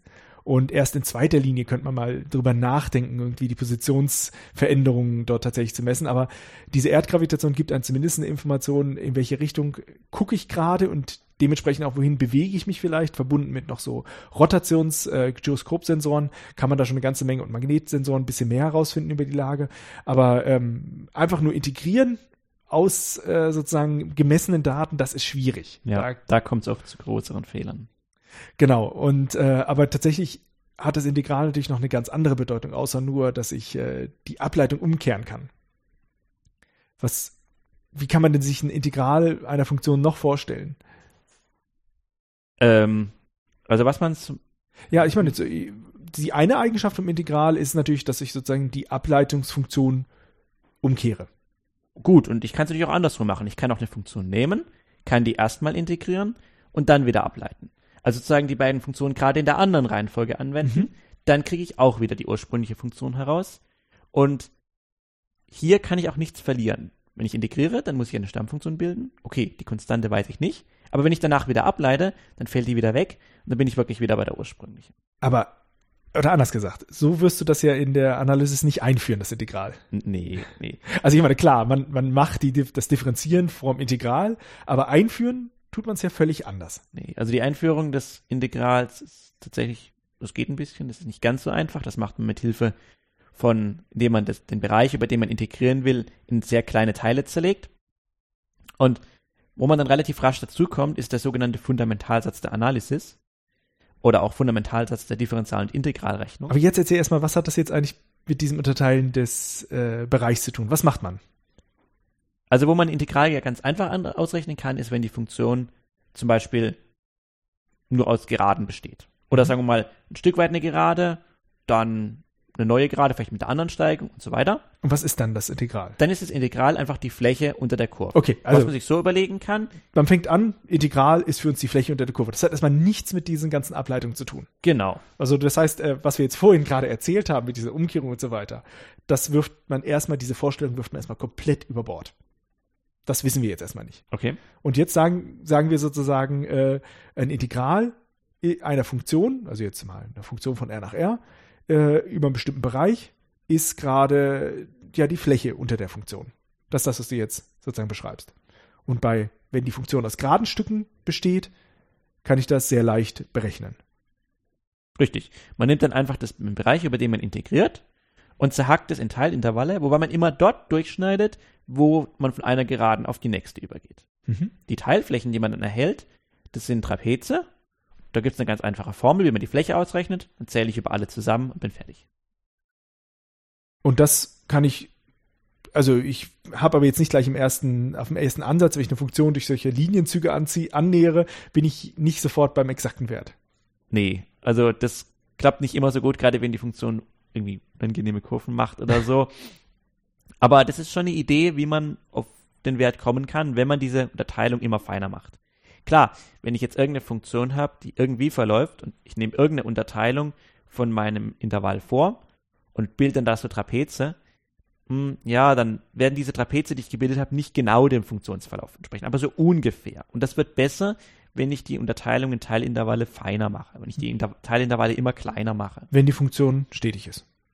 Genau, ja. Oder sogar differenzierbar. Ja, genau. Und wenn ich dann eben diese man sagt, Feinheit der Zerlegung gegen Null gehen lässt, was nur meint, dass man die Teilintervalle immer kürzer macht, dann geht es zum Beispiel bei stetigen Funktionen wirklich gegen den Grenzwert und das nennt man dann des Integrals oder des, den Wert des Integrals von der Funktion über dem Intervall. Und das geht jetzt, das, was du jetzt beschrieben hast, sozusagen diese Riemannsche Zerlegung. Genau. Und da kann man ja sozusagen immer diese, diese sozusagen wiederum eine Folge definieren, dass man sagt, ich mache eine bestimmte äh, Breite von meinen äh, äh, ja, Bereichen, von meinen äh, Intervallen äh, und rechne sozusagen das äh, ähm, entweder sozusagen die diese Fläche der Trapezstücke oder der, der Rechtecke, die drunter oder drüber sind von meiner Funktion. Und jetzt sage ich, das kann ich einmal ausrechnen, sozusagen die Summe dieser Fläche für, einen bestimmten, für eine bestimmte Spaltenbreite. Und die Spaltenbreite lasse ich nun gegen Null gehen, das ist wiederum eine Folge, bekomme jeweils einen anderen Wert heraus. Und wenn dieser Wert gegen einen anderen Wert sozusagen, also einen bestimmten Wert konvergiert, dann ist es das Integral der Funktion ähm, berechnet über solche Riemannsche Summen. Also Riemann, einfach wegen dieser Integralzahl. Ich gehe darauf äh, nochmal ein. Es gibt ja auch nochmal einen ganz anderen Begriff, wie man Integrale auch definieren kann. Ja. Aber du hast es äh, jetzt über Riemann-Summen Genau, so wie man das in Anna 1 erstmal lernt. ja, da gibt es eine große Diskussion. Also es gibt ja einige ja. Mathematiker, die sagen, äh, also eigentlich würden wir das lieber so, so aus der Topologie her kennen und dann kommt man zum Lebesgue-Integral, was ja auch in der Stochastik eine wichtige Rolle spielt, sozusagen auch in äh, sozusagen der variationellen, äh, in variationellen Formulierungen und schwachen Formulierungen und so weiter, was dort später noch kommt. Aber sozusagen die Analysis ist, äh, ja, kennt eben diese beiden Methoden, wie man Integral definieren kann. Aber erstmal geht es da um diese Flächen unter Funktionen. Genau. Und im Mehrdimensionalen auch. Also wenn ich eine Funktion von r Quadrat nach r habe, mhm. das ist wieder diese Landschaft, dann ist sozusagen das Volumen unter der Landschaft das Integral. Mhm. Und ähm, was hat das jetzt mit dieser, äh, im Vergleich dazu mit einer, so einer Stammfunktion zu tun? Ich meine, ich, wenn ich jetzt einen Wert ausrechne, habe ich einen Wert. Mhm. Und was wäre jetzt sozusagen eine Stammfunktion im Vergleich? Das muss ja wieder eine Funktion sein, nicht nur eine Zahl. Genau, also eine Stammfunktion ist wieder eine Funktion, wie jede Funktion, die jedem Punkt aus dem Definitionsbereich einen Wert zuordnet. In welcher Wert wäre das jetzt? Ja, das ist das Problem, was wir vorhin hatten mit der Konstante. Das ist nicht eindeutig. Mhm. Ich kann eine beliebige Konstante dazuzählen. Allerdings muss ich dieselbe Konstante an jedem Punkt dazuzählen. Nicht beim einen in einem, beim anderen in anderen, sondern ich darf diese ganze Stammfunktion ein Stück nach oben oder nach unten schieben, wie ich möchte. Gehen wir, gehen wir einfach mal zur Schreibweise. Also wenn ich jetzt zum Beispiel eine Funktion f habe, das könnte jetzt mein x Quadrat sein. Also f Mhm. von x ist gleich x Quadrat. Und ich will dieses f integrieren, dann würde man so ein komisches äh, langgezogenes s vorne dran schreiben. Und ich sage jetzt unten drunter von 0 und oben bis 1 von f von x dx. Das wäre quasi mein Integral der Funktion von 0 bis 1. Und dann will ich ausrechnen, was ist unter der Parabel, also von x Quadrat, im Intervall 0 bis 1, was für eine Fläche ist darunter. Das wäre so diese Schreibweise. Richtig. Und dafür benutzt man die Stammfunktion, indem man den Wert der Stammfunktion an der Stelle 1 minus den Wert an der Stammfunktion an der Stelle 0 berechnet. Hierbei ist es jetzt egal, welche Konstante man vorher gewählt hat bei der Stammfunktion, weil an der Stelle 1 zähle ich sie dazu, an der Stelle 2, äh, Stelle 0 ziehe ich sie, ziehe ich sie wegen dem Minuszeichen ab und dann fällt die wieder weg. Ja, Das genau. heißt, wenn ich nur ja. die Differenzen von Funktionswerten betrachte, in der Weise, wie wir es gerade hatten, dann ist die Konstante nicht mehr wichtig. Und genau an der Stelle, das ist jetzt quasi genau dieser Fundamentalsatz, den du jetzt benutzt hast. Richtig. Der eben sagt, wenn ich eine Funktion habe, die eine Ableitung besitzt, wir haben es gerade formuliert mit, wenn ich eine Stammfunktion habe, wo es Mhm. eine zugehörige andere Funktion gibt, dann ist die Differenz der vom Funktionswert an der Stelle b minus der Funktionswert an der Stelle a gleich dem Integral von a bis b über die Ableitung. Und das ist hier quasi, also das hört sich jetzt erstmal lapidar an, wenn man irgendwie so, ja, denkt, okay, Ableitung und Integration, das ist gerade so das Umgekehrte zueinander. Wenn ich also das Integral von einer äh, Ableitung benutze, muss wieder irgendwas von der Funktion herauskommen, beziehungsweise genau die Differenz dann sozusagen. Ähm, das ist eigentlich total erstaunlich, dass dieser Begriff, ich will eine Fläche bestimmen, plötzlich was mit der Ableitung zu tun hat. Also erstmal überraschend und deswegen ist es halt auch ganz fundamental, weil einfach so dieser Zusammenhang erstmal nicht naheliegend ist. Dass ich sage, okay, ich finde eine Stammfunktion zu einer Ableitung und wenn ich jetzt ein Integral ausrechnen will, dann muss ich nur die Differenz der Stammfunktion an diesen, von diesen zwei Punkten bestimmen. Also in diesem Fall Groß f von 1, das ist die Stammfunktion vom kleinen f, minus Groß f von 0, wenn ich das Integral von 0 bis 1 über f ausrechnen will. Das dx kann man sich so ein bisschen vorstellen, das ist so äh, wie die Breite der äh, Integrale, äh, der, die Breite der einzelnen Abschnitte, wenn ich sozusagen unten drunter die äh, Flächen berechnet habe. Ja, und das ist quasi sehr, sehr, sehr elementar, dass man diese Aussage erstmal hat und dann weiß man aber, wie man integrieren kann. Also auch wenn man keine anderen Regeln kennt, wenn man genug Ableitung kennt, vielleicht kennt man ja zufälligerweise, ich will jetzt zum Beispiel etwas ableiten, zum Beispiel 2x ableiten, äh, 2x will ich integrieren und zufälligerweise weiß ich, 2x ist die Ableitung von x Quadrat, dann ist also die Stammfunktion x Quadrat und wenn ich jetzt 2x von 0 bis 1 integrieren will, weiß ich, aha, ich muss eine Stammfunktion nehmen. Eine Stammfunktion wäre x Quadrat, aber auch x Quadrat plus 7. Und jetzt kann ich x Quadrat plus 7 an der Stelle 1 auswerten. Das wäre 1 plus 7 minus x Quadrat ausgewertet an der Stelle 0. Also x plus 7, das wäre 0 plus 7. Dann haben wir 1 plus 7 minus 0 plus 7 in Klammern. Kommt 1 raus. Also das Integral von 2x im Bereich von 0 bis 1 ist gerade 1. Genau, das habe ich gerade ausgerechnet. Ja. Ja, in der Praxis ist das natürlich nicht ganz so einfach, weil man kriegt ja normalerweise erst die Funktion gesagt, die man integrieren soll. Okay, und ableiten ist einfach. Für ableiten gibt es feste Regeln, das kann aufwendig sein, aber im Prinzip ist sofort klar, was ich tun muss. Beim Integrieren hingegen, das läuft manchmal so auf so eine Art Raten zum Beispiel hinaus. Ich muss eine Stammfunktion erraten oder ich brauche irgendwie eine spezielle Technik, wie ich auf die komme. Das ist manchmal etwas trickreich und das manchmal etwas Knobelei. Oder auch Erfahrung. Das heißt, es gibt feste Regeln. Ich kann also quasi jede Funktion, die ich in einer Formel ausdrücken kann, kann ich ableiten, aber integrieren kommt man sehr schnell an Probleme ran, die nicht so leicht lösbar sind. Ja. Und das ist wahrscheinlich auch der Grund, warum Differentialgleichungen zum Beispiel nicht so ganz einfach sind. Also Differentialgleichungen sind einfach Gleichungen, in denen Funktionen und ihre Ableitung drin vorkommen. Wenn ich alles integrieren könnte, könnte ich ja sofort das Ergebnis hinschreiben. Das ist das eine. Und das andere ist, es ist auch der Grund, weshalb ich da schon relativ rasch die Numerik brauche. Denn wenn ich jetzt eine Funktion habe, wo ich keine Stammfunktion angeben kann, aber das Integral trotzdem ausrechnen möchte, dann kriege ich das nur näherungsweise hin. Die Numerik kennt Methoden, wie man den Wert ungefähr ausrechnen kann. Kann mir vielleicht auch noch sagen, wie groß der Fehler maximal ist oder so, aber halt nicht exakt. Das kommt eben ziemlich schnell schon vor. Das ist halt auch so der Grund irgendwo, warum die Numerik natürlich sich dann sehr viel mit zum Beispiel Differentialgleichungen berechnet. Wir können die Natur mit Differentialgleichungen und Ableitung und Ähnlichem sehr gut bestimmen. Ähm, äh, beschreiben natürlich, aber halt, wenn ich es tatsächlich bestimmen will, da ich sozusagen nicht alles einfach mal so auf dem Papier integrieren kann, was ich mir hinschreiben kann, muss ich anfangen, äh, da mich anzunähern. Aber da benutze ich dann auch wiederum Eigenschaften aus der Analysis, dass ich weiß, sozusagen, welche Eigenschaften hat so ein Integral, wie kann ich sozusagen Stammfunktion numerisch bestimmen. Und das sind dann die Methoden, die dazu führen, wie ich in Numerik Differentialgleichung dann auch lösen kann. Angenähert natürlich nur, nicht ja. der exakte Wert. Ist natürlich dann für Analytiker ein bisschen ja, schade. Ja, schade. ja, das ist ein guter Ausdruck. Es ist halt nötig, es geht nicht anders, aber schöner wäre es, wenn man es exakt hätte. Genau.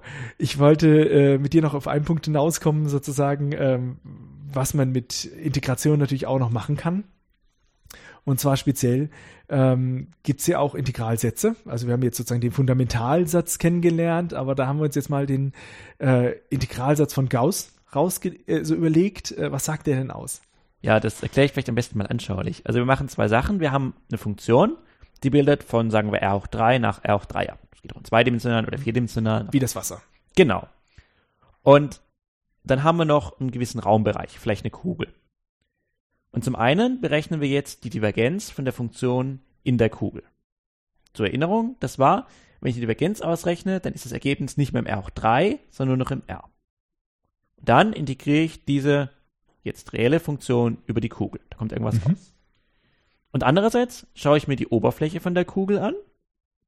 Und dann ist es ja so, wenn ich auf der Oberfläche der Kugel bin, gibt es immer eine Richtung, die nach außen zeigt.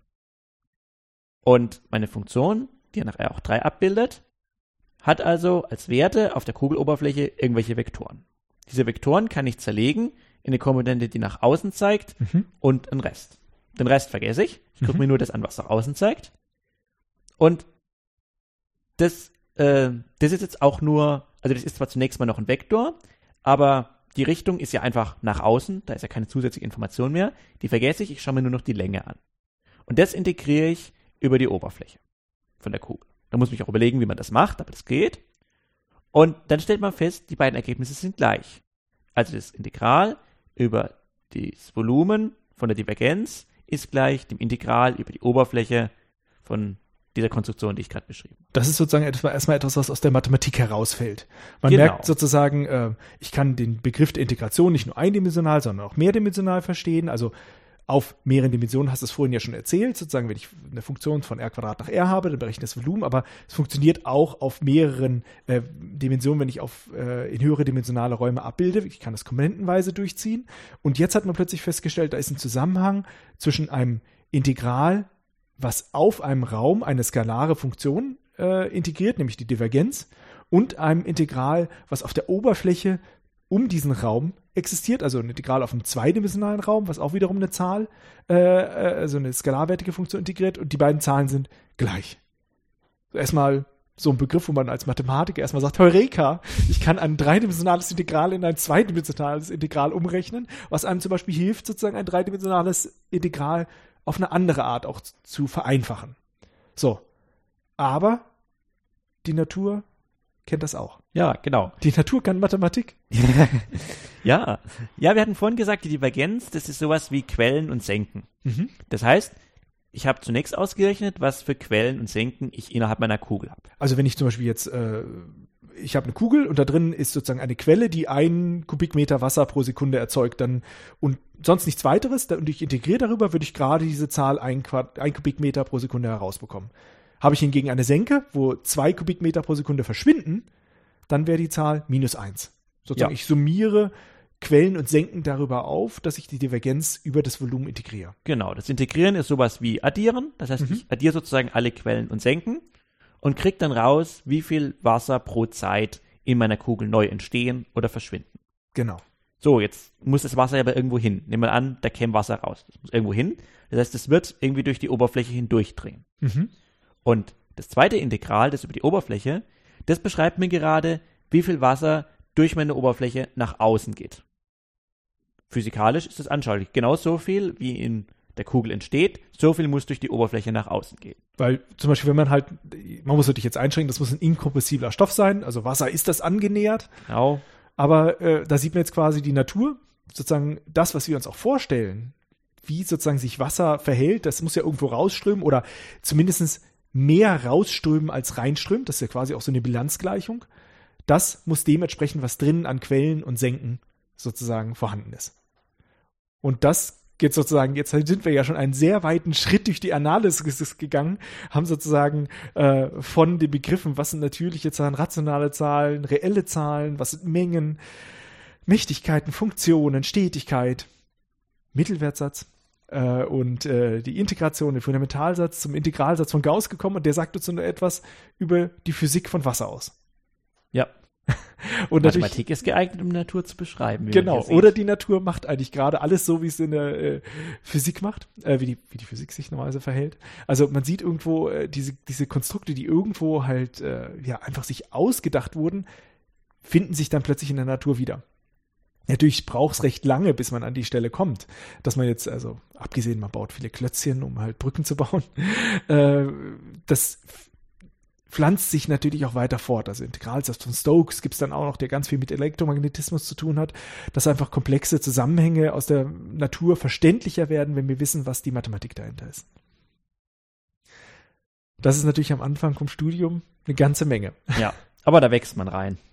Ja, da wächst man rein. Da, da, hast du ja Erfahrung. Du hast ja jetzt gerade im letzten Jahr viel mit Studienanfängern zu tun gehabt. Ja, richtig. Ich habe im letzten Semester die Anfängerübung für Analysis machen dürfen, also die Übung in Analysis 1.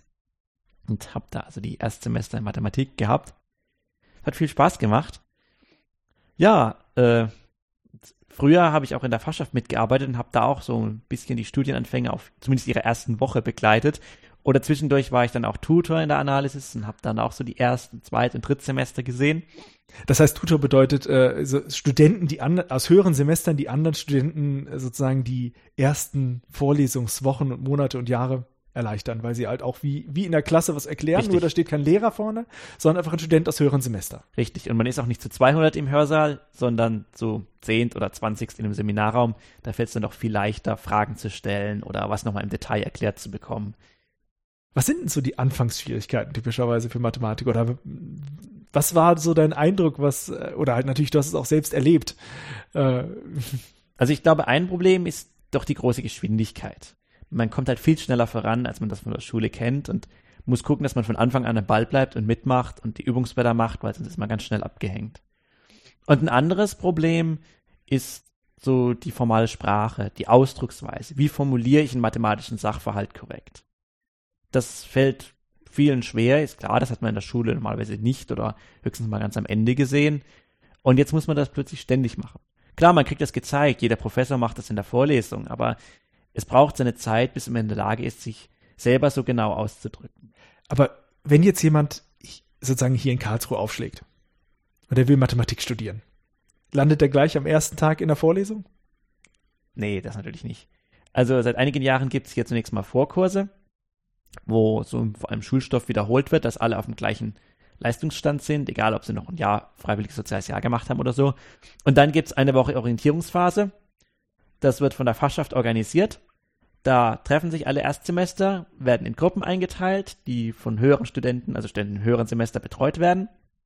Und da gibt es dann viele Informationen. Einerseits so Sachen wie, wo ist die Mensa, wie funktioniert hier was auf dem Campus, wie kann ich in der Bibliothek was ausleihen und so. Andererseits gibt es Informationen wie, was muss ich in meinem Studium machen, was sind meine Vorlesungen, wie ist mein Stundenplan, aber auch so Sachen wie, wohin kann ich abends in die Kneipe gehen oder so. Und natürlich auch ganz wichtig. Also sonst würde man ja sich nicht über den wackelnden Tisch unterhalten. natürlich. Und natürlich auch, man lernt Leute kennen. Das ist vielleicht noch wichtiger, weil viele Dinge kann man in Büchern nachlesen oder in Informationsbroschüren oder so. Aber Leute kennenlernen, das muss man persönlich machen. Gerade diese einen Woche, wo man sehr viele Stunden dann zusammen verbringt, lernt man viele Leute kennen und es sind ja im Wesentlichen genau die Leute, mit denen man dann nachher auch in die Vorlesung geht. Das heißt, die sieht man dann ein Jahr und länger, vielleicht das ganze Studium hindurch regelmäßig. Das ist ja dann nicht so eine Klasse von 20, sondern eine Vorlesung von 200, 400 Personen. Ja. Und äh, meine persönliche Erfahrung war, äh, man soll gar nicht erst versuchen, diese Aufgaben, die man ja auch wöchentlich bekommt, also da gibt's jede Woche, kriegt man Aufgaben, auch in der Analysis, äh, die muss man lösen, die alleine zu lösen, äh, es bringt nichts. Das ist sehr schwierig. Also man sollte sich immer erstmal alleine angucken, aber dann sollte man sich mit den anderen besprechen. Der eine kriegt vielleicht die eine Aufgabe raus, der andere die andere. Der eine hat eine Idee, bleibt aber stecken, der andere sagt, hey, die Idee ist gut, ich weiß, wie wir den Rest hinkriegen. Sodass man dann zusammen das Übungsblatt erarbeitet. Ja, und in dem Zusammenhang ist natürlich die O-Phase, die von der Fachschaft organisiert wird, natürlich ganz, ganz wichtig, ja. dass man sozusagen so einen, seinen Lernzirkel auch schon zusammenbekommt. Natürlich, die Klausuren muss man nachher alleine bestehen. Richtig. Aber dieses äh, sich durchbeißen durch den Stoff, besonders natürlich bei der Analysis ist ja das Wichtigste. Nein, ähm, äh, da muss man natürlich äh, sagen, das muss man zusammen machen, in seiner Lerngruppe zusammen, die das erarbeiten, aber keinesfalls sich zurücklehnen und äh, sozusagen sagen, das machen die anderen, nee, sondern nee, nee. zusammenarbeiten. Das klappt meiner Meinung nach am besten äh, in der Gruppe, wo man, wo aber auch jeder immer dabei ist, also geistig dabei ist. Ja. Und wohlgemerkt, zusammenarbeiten ist auch was anderes als abschreiben. Ja, ja. Also das ist natürlich auch keine sinnvolle Sache, dass man, wenn man einfach nur abschreibt. Das bringt nicht viel. Selbst wenn man sagt, okay, ich versuche das dabei zu verstehen, das ist zwar besser, als wenn man nicht versucht, das zu verstehen, aber wirklich lernen kann man das eigentlich nur, wenn man eben sich selber mit den Aufgaben beschäftigt, mit den anderen diskutiert. Vielleicht schafft man mit Abschreiben einen Schein, aber spätestens in der Klausur hat man dann echt ein Problem. Also da müssen wir noch ganz kurz erklären. Also man bekommt wöchentlich Hausaufgaben. Das Genau. ist irgendwie so ein Blatt, wo dann zum Beispiel so draufsteht, ein Kaninchenzüchter äh, behauptet, alle Hasen wären grau. zum Beispiel zur vollständigen Definition. Ähm, aber halt natürlich auch so Fragen wie, äh, können Sie, ist sozusagen diese Definition von Stetigkeit äquivalent zur Folgendefinition? Das muss man dann beweisen in beide Richtungen. Und dann muss man das einfach hinschreiben und schreibt seine Lösung. Das muss man wöchentlich machen und dann wirft man das in den Kasten ein. Richtig, dann wird Was das passiert dann dann mit wird- dem Papier? dann ist werden- dann Schredder dahinter. Nein, nein, nein. Die werden eingesammelt, die werden von älteren Studenten korrigiert. Das heißt, man kriegt auch Rückmeldung, was habe ich richtig gemacht, was habe ich falsch gemacht. Dann kriegt man das zurück. Und dann werden die Aufgaben normalerweise auch in den Tutorien oder in der Übung besprochen. Dass man auch sieht, okay, ich habe es falsch gemacht, aber wie geht's denn richtig? Mhm. Und gleichzeitig hat man da natürlich auch nochmal die Gelegenheit, Fragen zu stellen. Entweder, hä, wieso ist meine Lösung falsch oder sonst etwas. Und man braucht genügend viele Punkte auf diesen Übungsblättern, um einen sogenannten Übungsschein zu erhalten. Ein Übungsschein ist einfach eine Bescheinigung, wo drin steht, Student so und so hat in diesem Semester genügend Punkte in der Übung so und so gesammelt. Und man braucht sowohl in der Analysis als auch in der linearen Algebra in den ersten beiden Semestern einen der beiden Scheine, um an der Klausur teilnehmen zu können. Und das heißt sozusagen, die, die, dieses Limit sozusagen ist sehr hoch, um diesen Schein zu kriegen, oder? Ich denke, das ist ein bisschen Ansichtssache. Also, die meisten schaffen es, aber es gibt natürlich immer auch welche, die es nicht schaffen. Mhm. Man könnte es theoretisch durch Abschreiben natürlich immer schaffen, aber da ist einem nicht geholfen, sozusagen dieses, dieser Schein ist irgendwo auch äh, eine Hilfe, zu sagen, okay, du hast dich damit beschäftigt oder nicht. Also man muss gar nicht erst in die Klausur gehen, wenn man den Schein nicht hat. Also die, die nur knapp den Schein kriegen, werden in der Klausur große Schwierigkeiten haben. Sehr wahrscheinlich ja. Klar, man hat bis zu den Klausuren noch mal viele Wochen Zeit, um zu üben. Und es ist auch so, es sind nicht nur Beweisaufgaben, die man löst, sondern es gibt durchaus auch Rechenaufgaben, sowohl auf den Übungsblättern als auch in der Klausur. Und da kann man versuchen, ein gewisses Kochrezept auswendig zu lernen. Damit kann man durchkommen. Aber es ist natürlich schon so, dass wenn dann. man, ja, also wenn man Schwierigkeiten hat und die Übungsblätter vor allem nicht ordentlich gemacht hat, dann wird es schwierig oder zumindest sehr aufwendig für die Klausur zu lernen. Also es gibt quasi drei Veranstaltungen. Es gibt die Vorlesung, wo sozusagen der Professor vorne steht und sozusagen erstmal alles beschreibt. Und auch wenn sich das jetzt so anhört, ja, es wird Funktion, Ableitung, Integration erklärt, das die, ist jetzt ein Jahr, was wir gerade beschrieben haben. Ähm, das hat im Detail eine hohe Geschwindigkeit. Und man kann das einfach nicht nur durchs Anhören mitkriegen. Das ist kein Nürnberger Trichter. Sondern man muss dann einfach den Stift selbst in die Hand nehmen. Dazu bekommt man jede Woche eine Aufgabe. Und bevor man sozusagen dieses Blatt lösen muss, geht man erstmal zu den Tutorien und hört sich an, was der Tutor dazu zu sagen hat. Nochmal. Ja, also es ist ein bisschen unterschiedlich. In der Analyse haben wir es in den letzten Jahren so gemacht, dass der Übungsleiter in der Übung, die einmal die Ach, Woche stattfindet, natürlich, ähm, ein bisschen was zu dem Blatt sagt. Das heißt, er wiederholt das Wichtigste vom Vorlesungsstoff, macht einfache Beispiele und gibt mehr oder minder direkte Tipps, wie man das Übungsblatt damit lösen kann. Oftmals macht er ein Beispiel und auf der Übungsblatt steht eine Aufgabe, die ist ganz ähnlich, aber vielleicht ein kleines bisschen schwieriger. Dann soll man das mal selber versuchen. Und in den Tutorien, da werden dann die gelösten Aufgaben von vor einer Woche oder so besprochen und hat man die Gelegenheit, nochmal nachzufragen. Manchmal macht man es auch andersrum, manchmal erklärt der Tutor, wie die Aufgaben wohl funktionieren, denn in der Übung werden die Lösungen besprochen. Das ist unterschiedlich. Ja, aber sozusagen, man hat diese Veranstaltung Vorlesung, dann gibt's Übung von ja, jemand anderen, häufig Doktoranden, Ja. die nochmal sozusagen dann mehr so mal das Werkzeug in die Hand nehmen. Ja. Nicht so theoretisch, sondern Ja. praktischer das erklären. Aber da ist man immer noch in der großen Menge. Also Zwischenfragen wird dann nicht so funktionieren. Ja, also man kann schon fragen und die, sowohl die Dozenten als auch die Übungsleiter freuen sich auch, wenn die Leute fragen. Das ist sehr wichtig. Aber ja, aus Erfahrung weiß man, man traut sich das halt doch nicht so. Und klar, wenn jetzt jeder Einzelne fragt, das geht natürlich nicht, da wird viel zu viel Zeit drauf gehen. Aber oftmals ist es so, dass wenn einer was fragt, fragen sich 50 andere im Raum gerade das Gleiche. Daher sind da Fragen sehr wohl erwünscht und oft auch gerade hilfreich für die ganze Gruppe. Naja, der Übungsleiter wird schon, oder die Übungsleiterin wird das schon sagen, wenn es zu viel werden. Ja. Äh, aber dann gibt es eben die Tutorien. Und dann feuerfrei. Dann soll man wirklich mal alles fragen, was auf dem Herzen ist. Genau. Weil dafür sind die ja dann da. Dafür sind die da, da sind wir auch nur noch, das sind noch so Gruppenart von 10 Leuten, 15, 20, vielleicht 25, aber mehr normalerweise nicht. Wie viele Tutorien hattet ihr im letzten Jahr parallel? Äh, da waren es 13 oder 14. Ich glaube 14 in Anna 1 und 15 in, äh, 13 in Anna 2. Mhm. Das heißt also, da, da muss man auch gucken, dass man, wann man zeitlich das hinbekommt. Also dieses Verteilungsproblem ist ja noch ein anderes. Aber dann hat man da noch mal einen älteren Studierenden dort und äh, da muss man dann auch tatsächlich fragen, wie funktioniert's und sich am besten vorher das schon angeschaut haben. Also ja, am besten nach der während der Vorlesung schon anschauen, in der Übung sehen, wo ist der Zusammenhang, dann sich's überlegen, wie würde ich's lösen, ins Tutorium gehen, Fragen stellen, ich raff das nicht.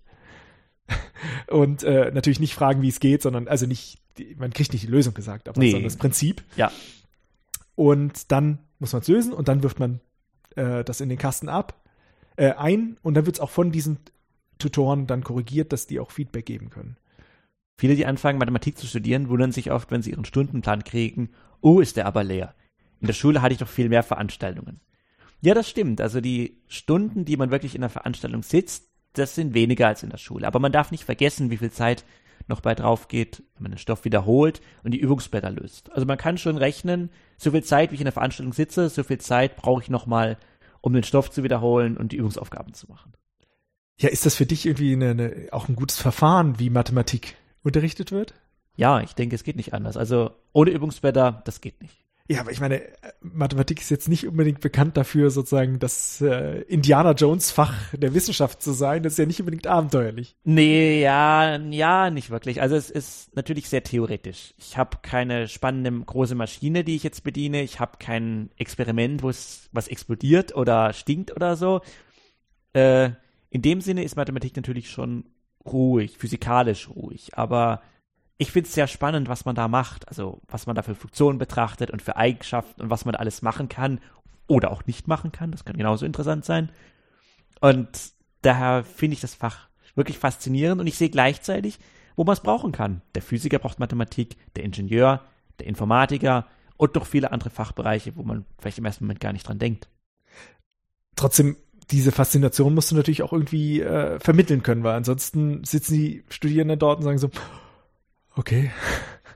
Das soll ich jetzt lernen? Ja, aber ich denke, das besteht aus zwei Teilen. Es ist einmal die Faszination ganz konkret für den Stoff, den ich jetzt gerade mache. Mhm. Das kann man mit Hilfe von anschaulichen Beispielen machen oder indem man es deutlich erklärt, sodass die Leute es verstehen, dann fällt es einem ja auch leichter und es macht einem mehr Spaß. Und dann ist da noch der andere Teil, wo man fragt, ja, warum, wofür brauche ich das in einem Jahr oder nach meinem Studium? Das ist was, was im Mathestudium oft erst nicht so rauskommt. Und wenn man da in der Lage ist zu sagen, okay, ich weiß noch nicht, wofür ich es brauchen kann, kommt später, das ist nützlich. Das hat mir selber oft geholfen, dass ich gesagt habe, okay, keine Ahnung, wofür ich das irgendwann mal brauche. Ich werde es schon noch irgendwann mal brauchen. War auch fast immer dann so. Aber das ist tatsächlich eine weitere Frage, die man vielleicht in Mathematik mh, hm, schwerer beantworten kann oder wo man die Antwort später sieht als jetzt in einem anderen Fach. Aber das, das ist halt so. Das ist so ein irgendwie im Wesen der Mathematik. Na gut, wofür man die Mathematik benutzen kann, dafür machen wir ja auch gerade unseren äh, ja. Podcast, dass man darüber auch sprechen kann. Also Jetzt, wo wir natürlich auch mal mit einem Lehrenden sprechen, ist das natürlich nicht sozusagen die erste Linie. Aber ähm, natürlich ist äh, das etwas, was traditionell nicht so früh erzählt wird. Wer es hören will, soll beim Modellansatz sich die Folgen anhören. Jetzt über einen Tag lang. Ähm, aber äh, du hast auch versucht, sozusagen die äh, Lehre dadurch zu verbessern, dass du sozusagen auch die Motivation oder auch die Faszination für die Mathematik in den Übungen herübergebracht hast. Ja, ich bin immer wieder, wenn ich Leuten gesagt habe, dass ich Mathematik studiere, gefragt worden, was macht man denn danach damit? Und relativ viele kommen noch so auf Banken oder Versicherungen. Stimmt, das ist ein Berufsfeld, wo man hin kann. Dann sind es irgendwelche Firmen, die, die wo Ingenieure beschäftigen oder Physiker. Die, die stellen oft auch Mathematiker ein, einfach zur Unterstützung von Physikern und Ingenieuren. Dann ein Bereich ist natürlich die Universität, dass man eine akademische Laufbahn einsteckt, da forscht und unterrichtet. Aber es ist tatsächlich so, dass fast jede größere Firma auch Mathematiker einstellt. Es gibt fast keine Firma, die bevorzugt Mathematiker einstellt oder ganz viele Mathematiker einstellt. Aber es gibt ganz viele, die unter anderem Mathematiker einstellen. Deshalb, wenn einen irgendein Fachbereich interessiert, kann man einfach mal fragen, hey, braucht ihr auch Mathematiker? Und oft heißt die Antwort ja. Endlich mal einer, der sich mit, der, mit diesem ganzen Formelquatsch auskennt. Ja. Ja. ja, aber natürlich steckt auch mehr dahinter. Also wir, wir kennen ja viele Werkzeuge, also wir können Werkzeuge quasi, die Ingenieure benutzen, verbessern, weil wir mehr dadurch wissen, wie es im Inneren abläuft, quasi im Maschinenraum der Ingenieurswerkzeuge, da sind wir zu Hause. Das ist das eine, das, was wir in dem Sinne gelernt haben, aber viele Mathematiker kriegen auch eine Stelle gar nicht für die Formeln, die sie gelernt haben oder so, sondern für die Denkweise, die sie gelernt haben. Dass sie gelernt haben, ein Problem genau zu analysieren, eine Lösung oder ein Vorangehen zu strukturieren, mit Durchhaltevermögen abzuarbeiten. Und allein das ist für viele Firmen viel wert, auch wenn sie sagen, die Probleme, die sie bei uns kriegen, ist eigentlich was ganz anderes. Aber wenn sie ein Mathestudium geschafft haben, dann kriegen sie das auch hin. Aber ganz speziell jetzt bei deiner Veranstaltung, da musst du doch irgendwas gemacht haben, was den Studenten besonders gefallen hat. Ja, das habe ich mich ehrlich gesagt auch gefragt, als sie mich dann für den Fakultätslehrpreis vorgeschlagen haben, was habe ich denn so Tolles gemacht? Also, was ich nicht gemacht habe, ist irgendwelche neuen Medien verwendet oder irgendwelche neuen Präsentationsformen oder so. Aber ich habe eben versucht, den Stoff so verständlich wie möglich zu erklären. Anscheinend ist mir das recht gut gelungen. Ich meine, ich habe unterrichtet wie die Leute vor Jahrhunderten oder Jahrtausenden. Tafel, Kreide und Stimme. Aber gerade in Mathematik ist es denke ich noch, die richtige Weise zu unterrichten. Es gibt Fächer, da ist es ungeeignet, da muss man was vorführen, muss Experimente machen oder mit dem Computer eine Simulation vorzeigen oder so. Aber zumindest in der Anfängerveranstaltung Mathematik braucht man das eigentlich nicht. Das muss man jetzt auch mal so würdig äh, beschreiben, was jetzt eigentlich im letzten Jahr passiert ist. Also Johannes hat ähm, sehr außergewöhnlich für eine Übung in der äh, in einer Anfängervorlesung in Mathematik den Fakultätslehrpreis erhalten und herzlichen Glückwunsch dafür. Das ist Danke. das dritte, was wir heute feiern können.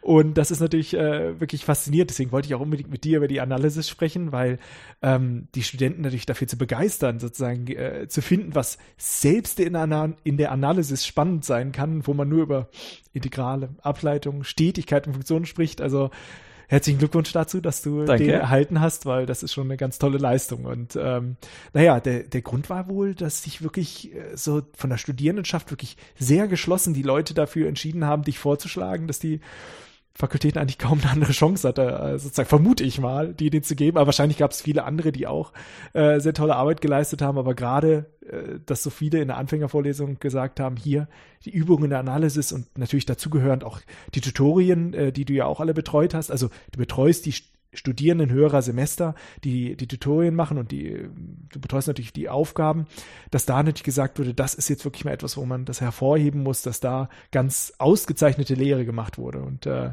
ja, das ist dann eben zum Fakultätslehrpreis äh, gemündet. Ja, Gab es denn etwas, was dir ganz besonders aufgefallen ist denn äh, jetzt im letzten Jahr, wo du diese Übung gemacht hast, wo du gesagt hast, so, hey, das war ein ganz besonderer Moment oder etwas, was überhaupt nicht geklappt hat? Also eine Sache habe ich schon erwähnt, nämlich, dass ich mich gewundert habe, dass ich mit meiner doch eher einfachen Vorgehensweise zu erklären so gut ankomme. Tafel, Kreide und nur erzählen und nichts mit tolle Animation oder so, aber anscheinend ist das auch nicht nötig, um beim Publikum gut anzukommen. An einzelnen Erlebnissen. Na, ich glaube, vielleicht, vielleicht, dass die Leute gekommen sind. Das klingt banal, aber man kriegt immer wieder mit, wie viel, also es fangen ja relativ viele Leute an, Mathematik zu studieren und es werden im Laufe der Zeit weniger. Einfach weil Leute merken, das Fach ist doch nichts für mich oder ich bin überfordert oder ich mache lieber was anderes.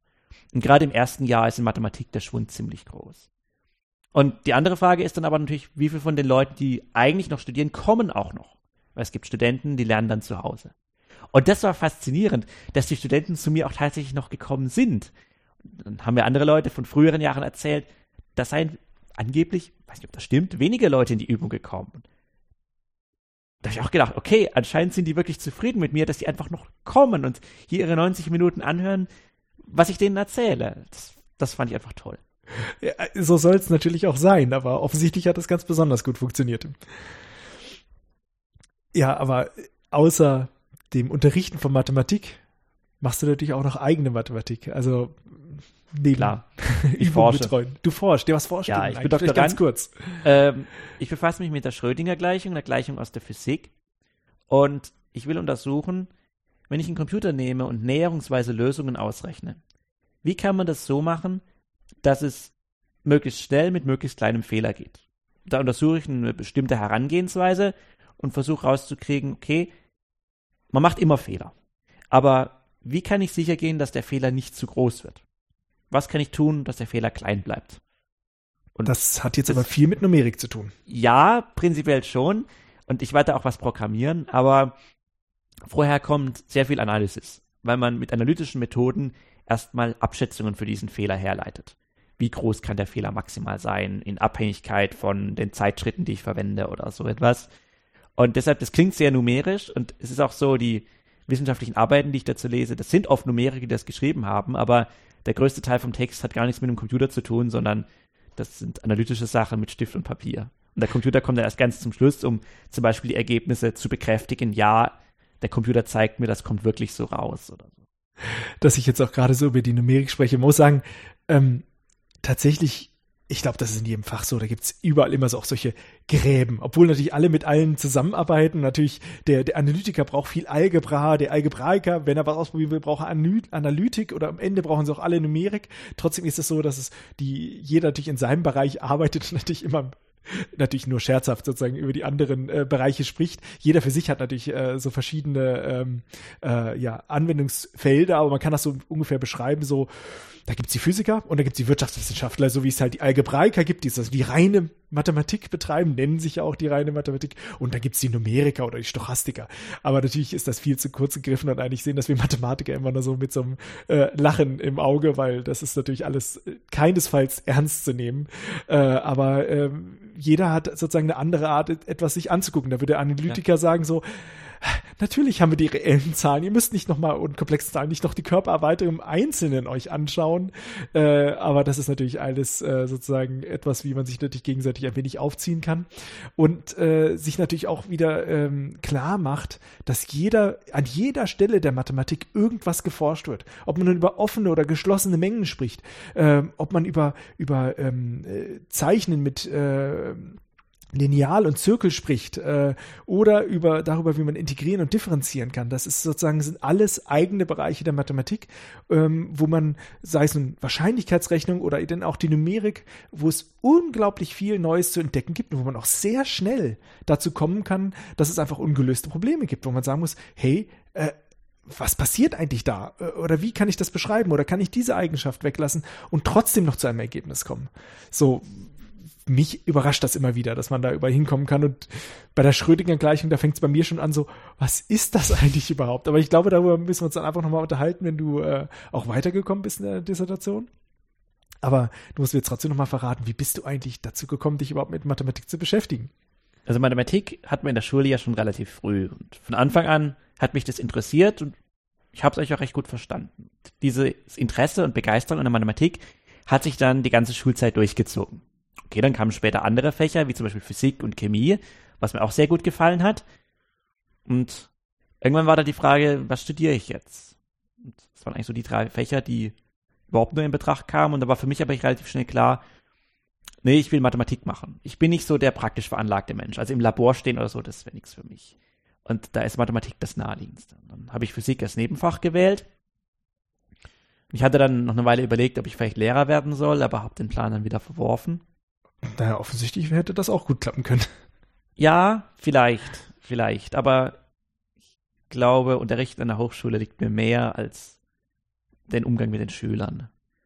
Und ja, die Faszination an Mathematik hat mich bis heute nicht losgelassen. Auch wenn Studium natürlich was anderes ist als Schule. Also es gibt viele Studenten, die Mathe studieren und teilweise dann auch am Ende ihres Studiums sagen, ich habe es zwar jetzt geschafft, aber naja, ehrlich gesagt, wenn ich gewusst hätte, was da auf mich zukommt, hätte ich ein anderes Fach genommen. Und das kann ich von, konnte ich von mir nie sagen, sondern ich habe immer gesagt, ja, das ist das Richtige für mich. es, die anderen Wissenschaften sind auch interessant, aber wirklich zum Studieren und auch zum später drin arbeiten, da ist Mathematik für mich das richtige Fach. Wunderbar. Johannes, vielen, vielen Dank für das Gespräch. Bitte, bitte. Und ich hoffe, wir können uns dann auch irgendwann mal über deine Dissertation unterhalten, wenn Sehr, sie fertig ist. Sehr gerne. Tschüss. Tschüss.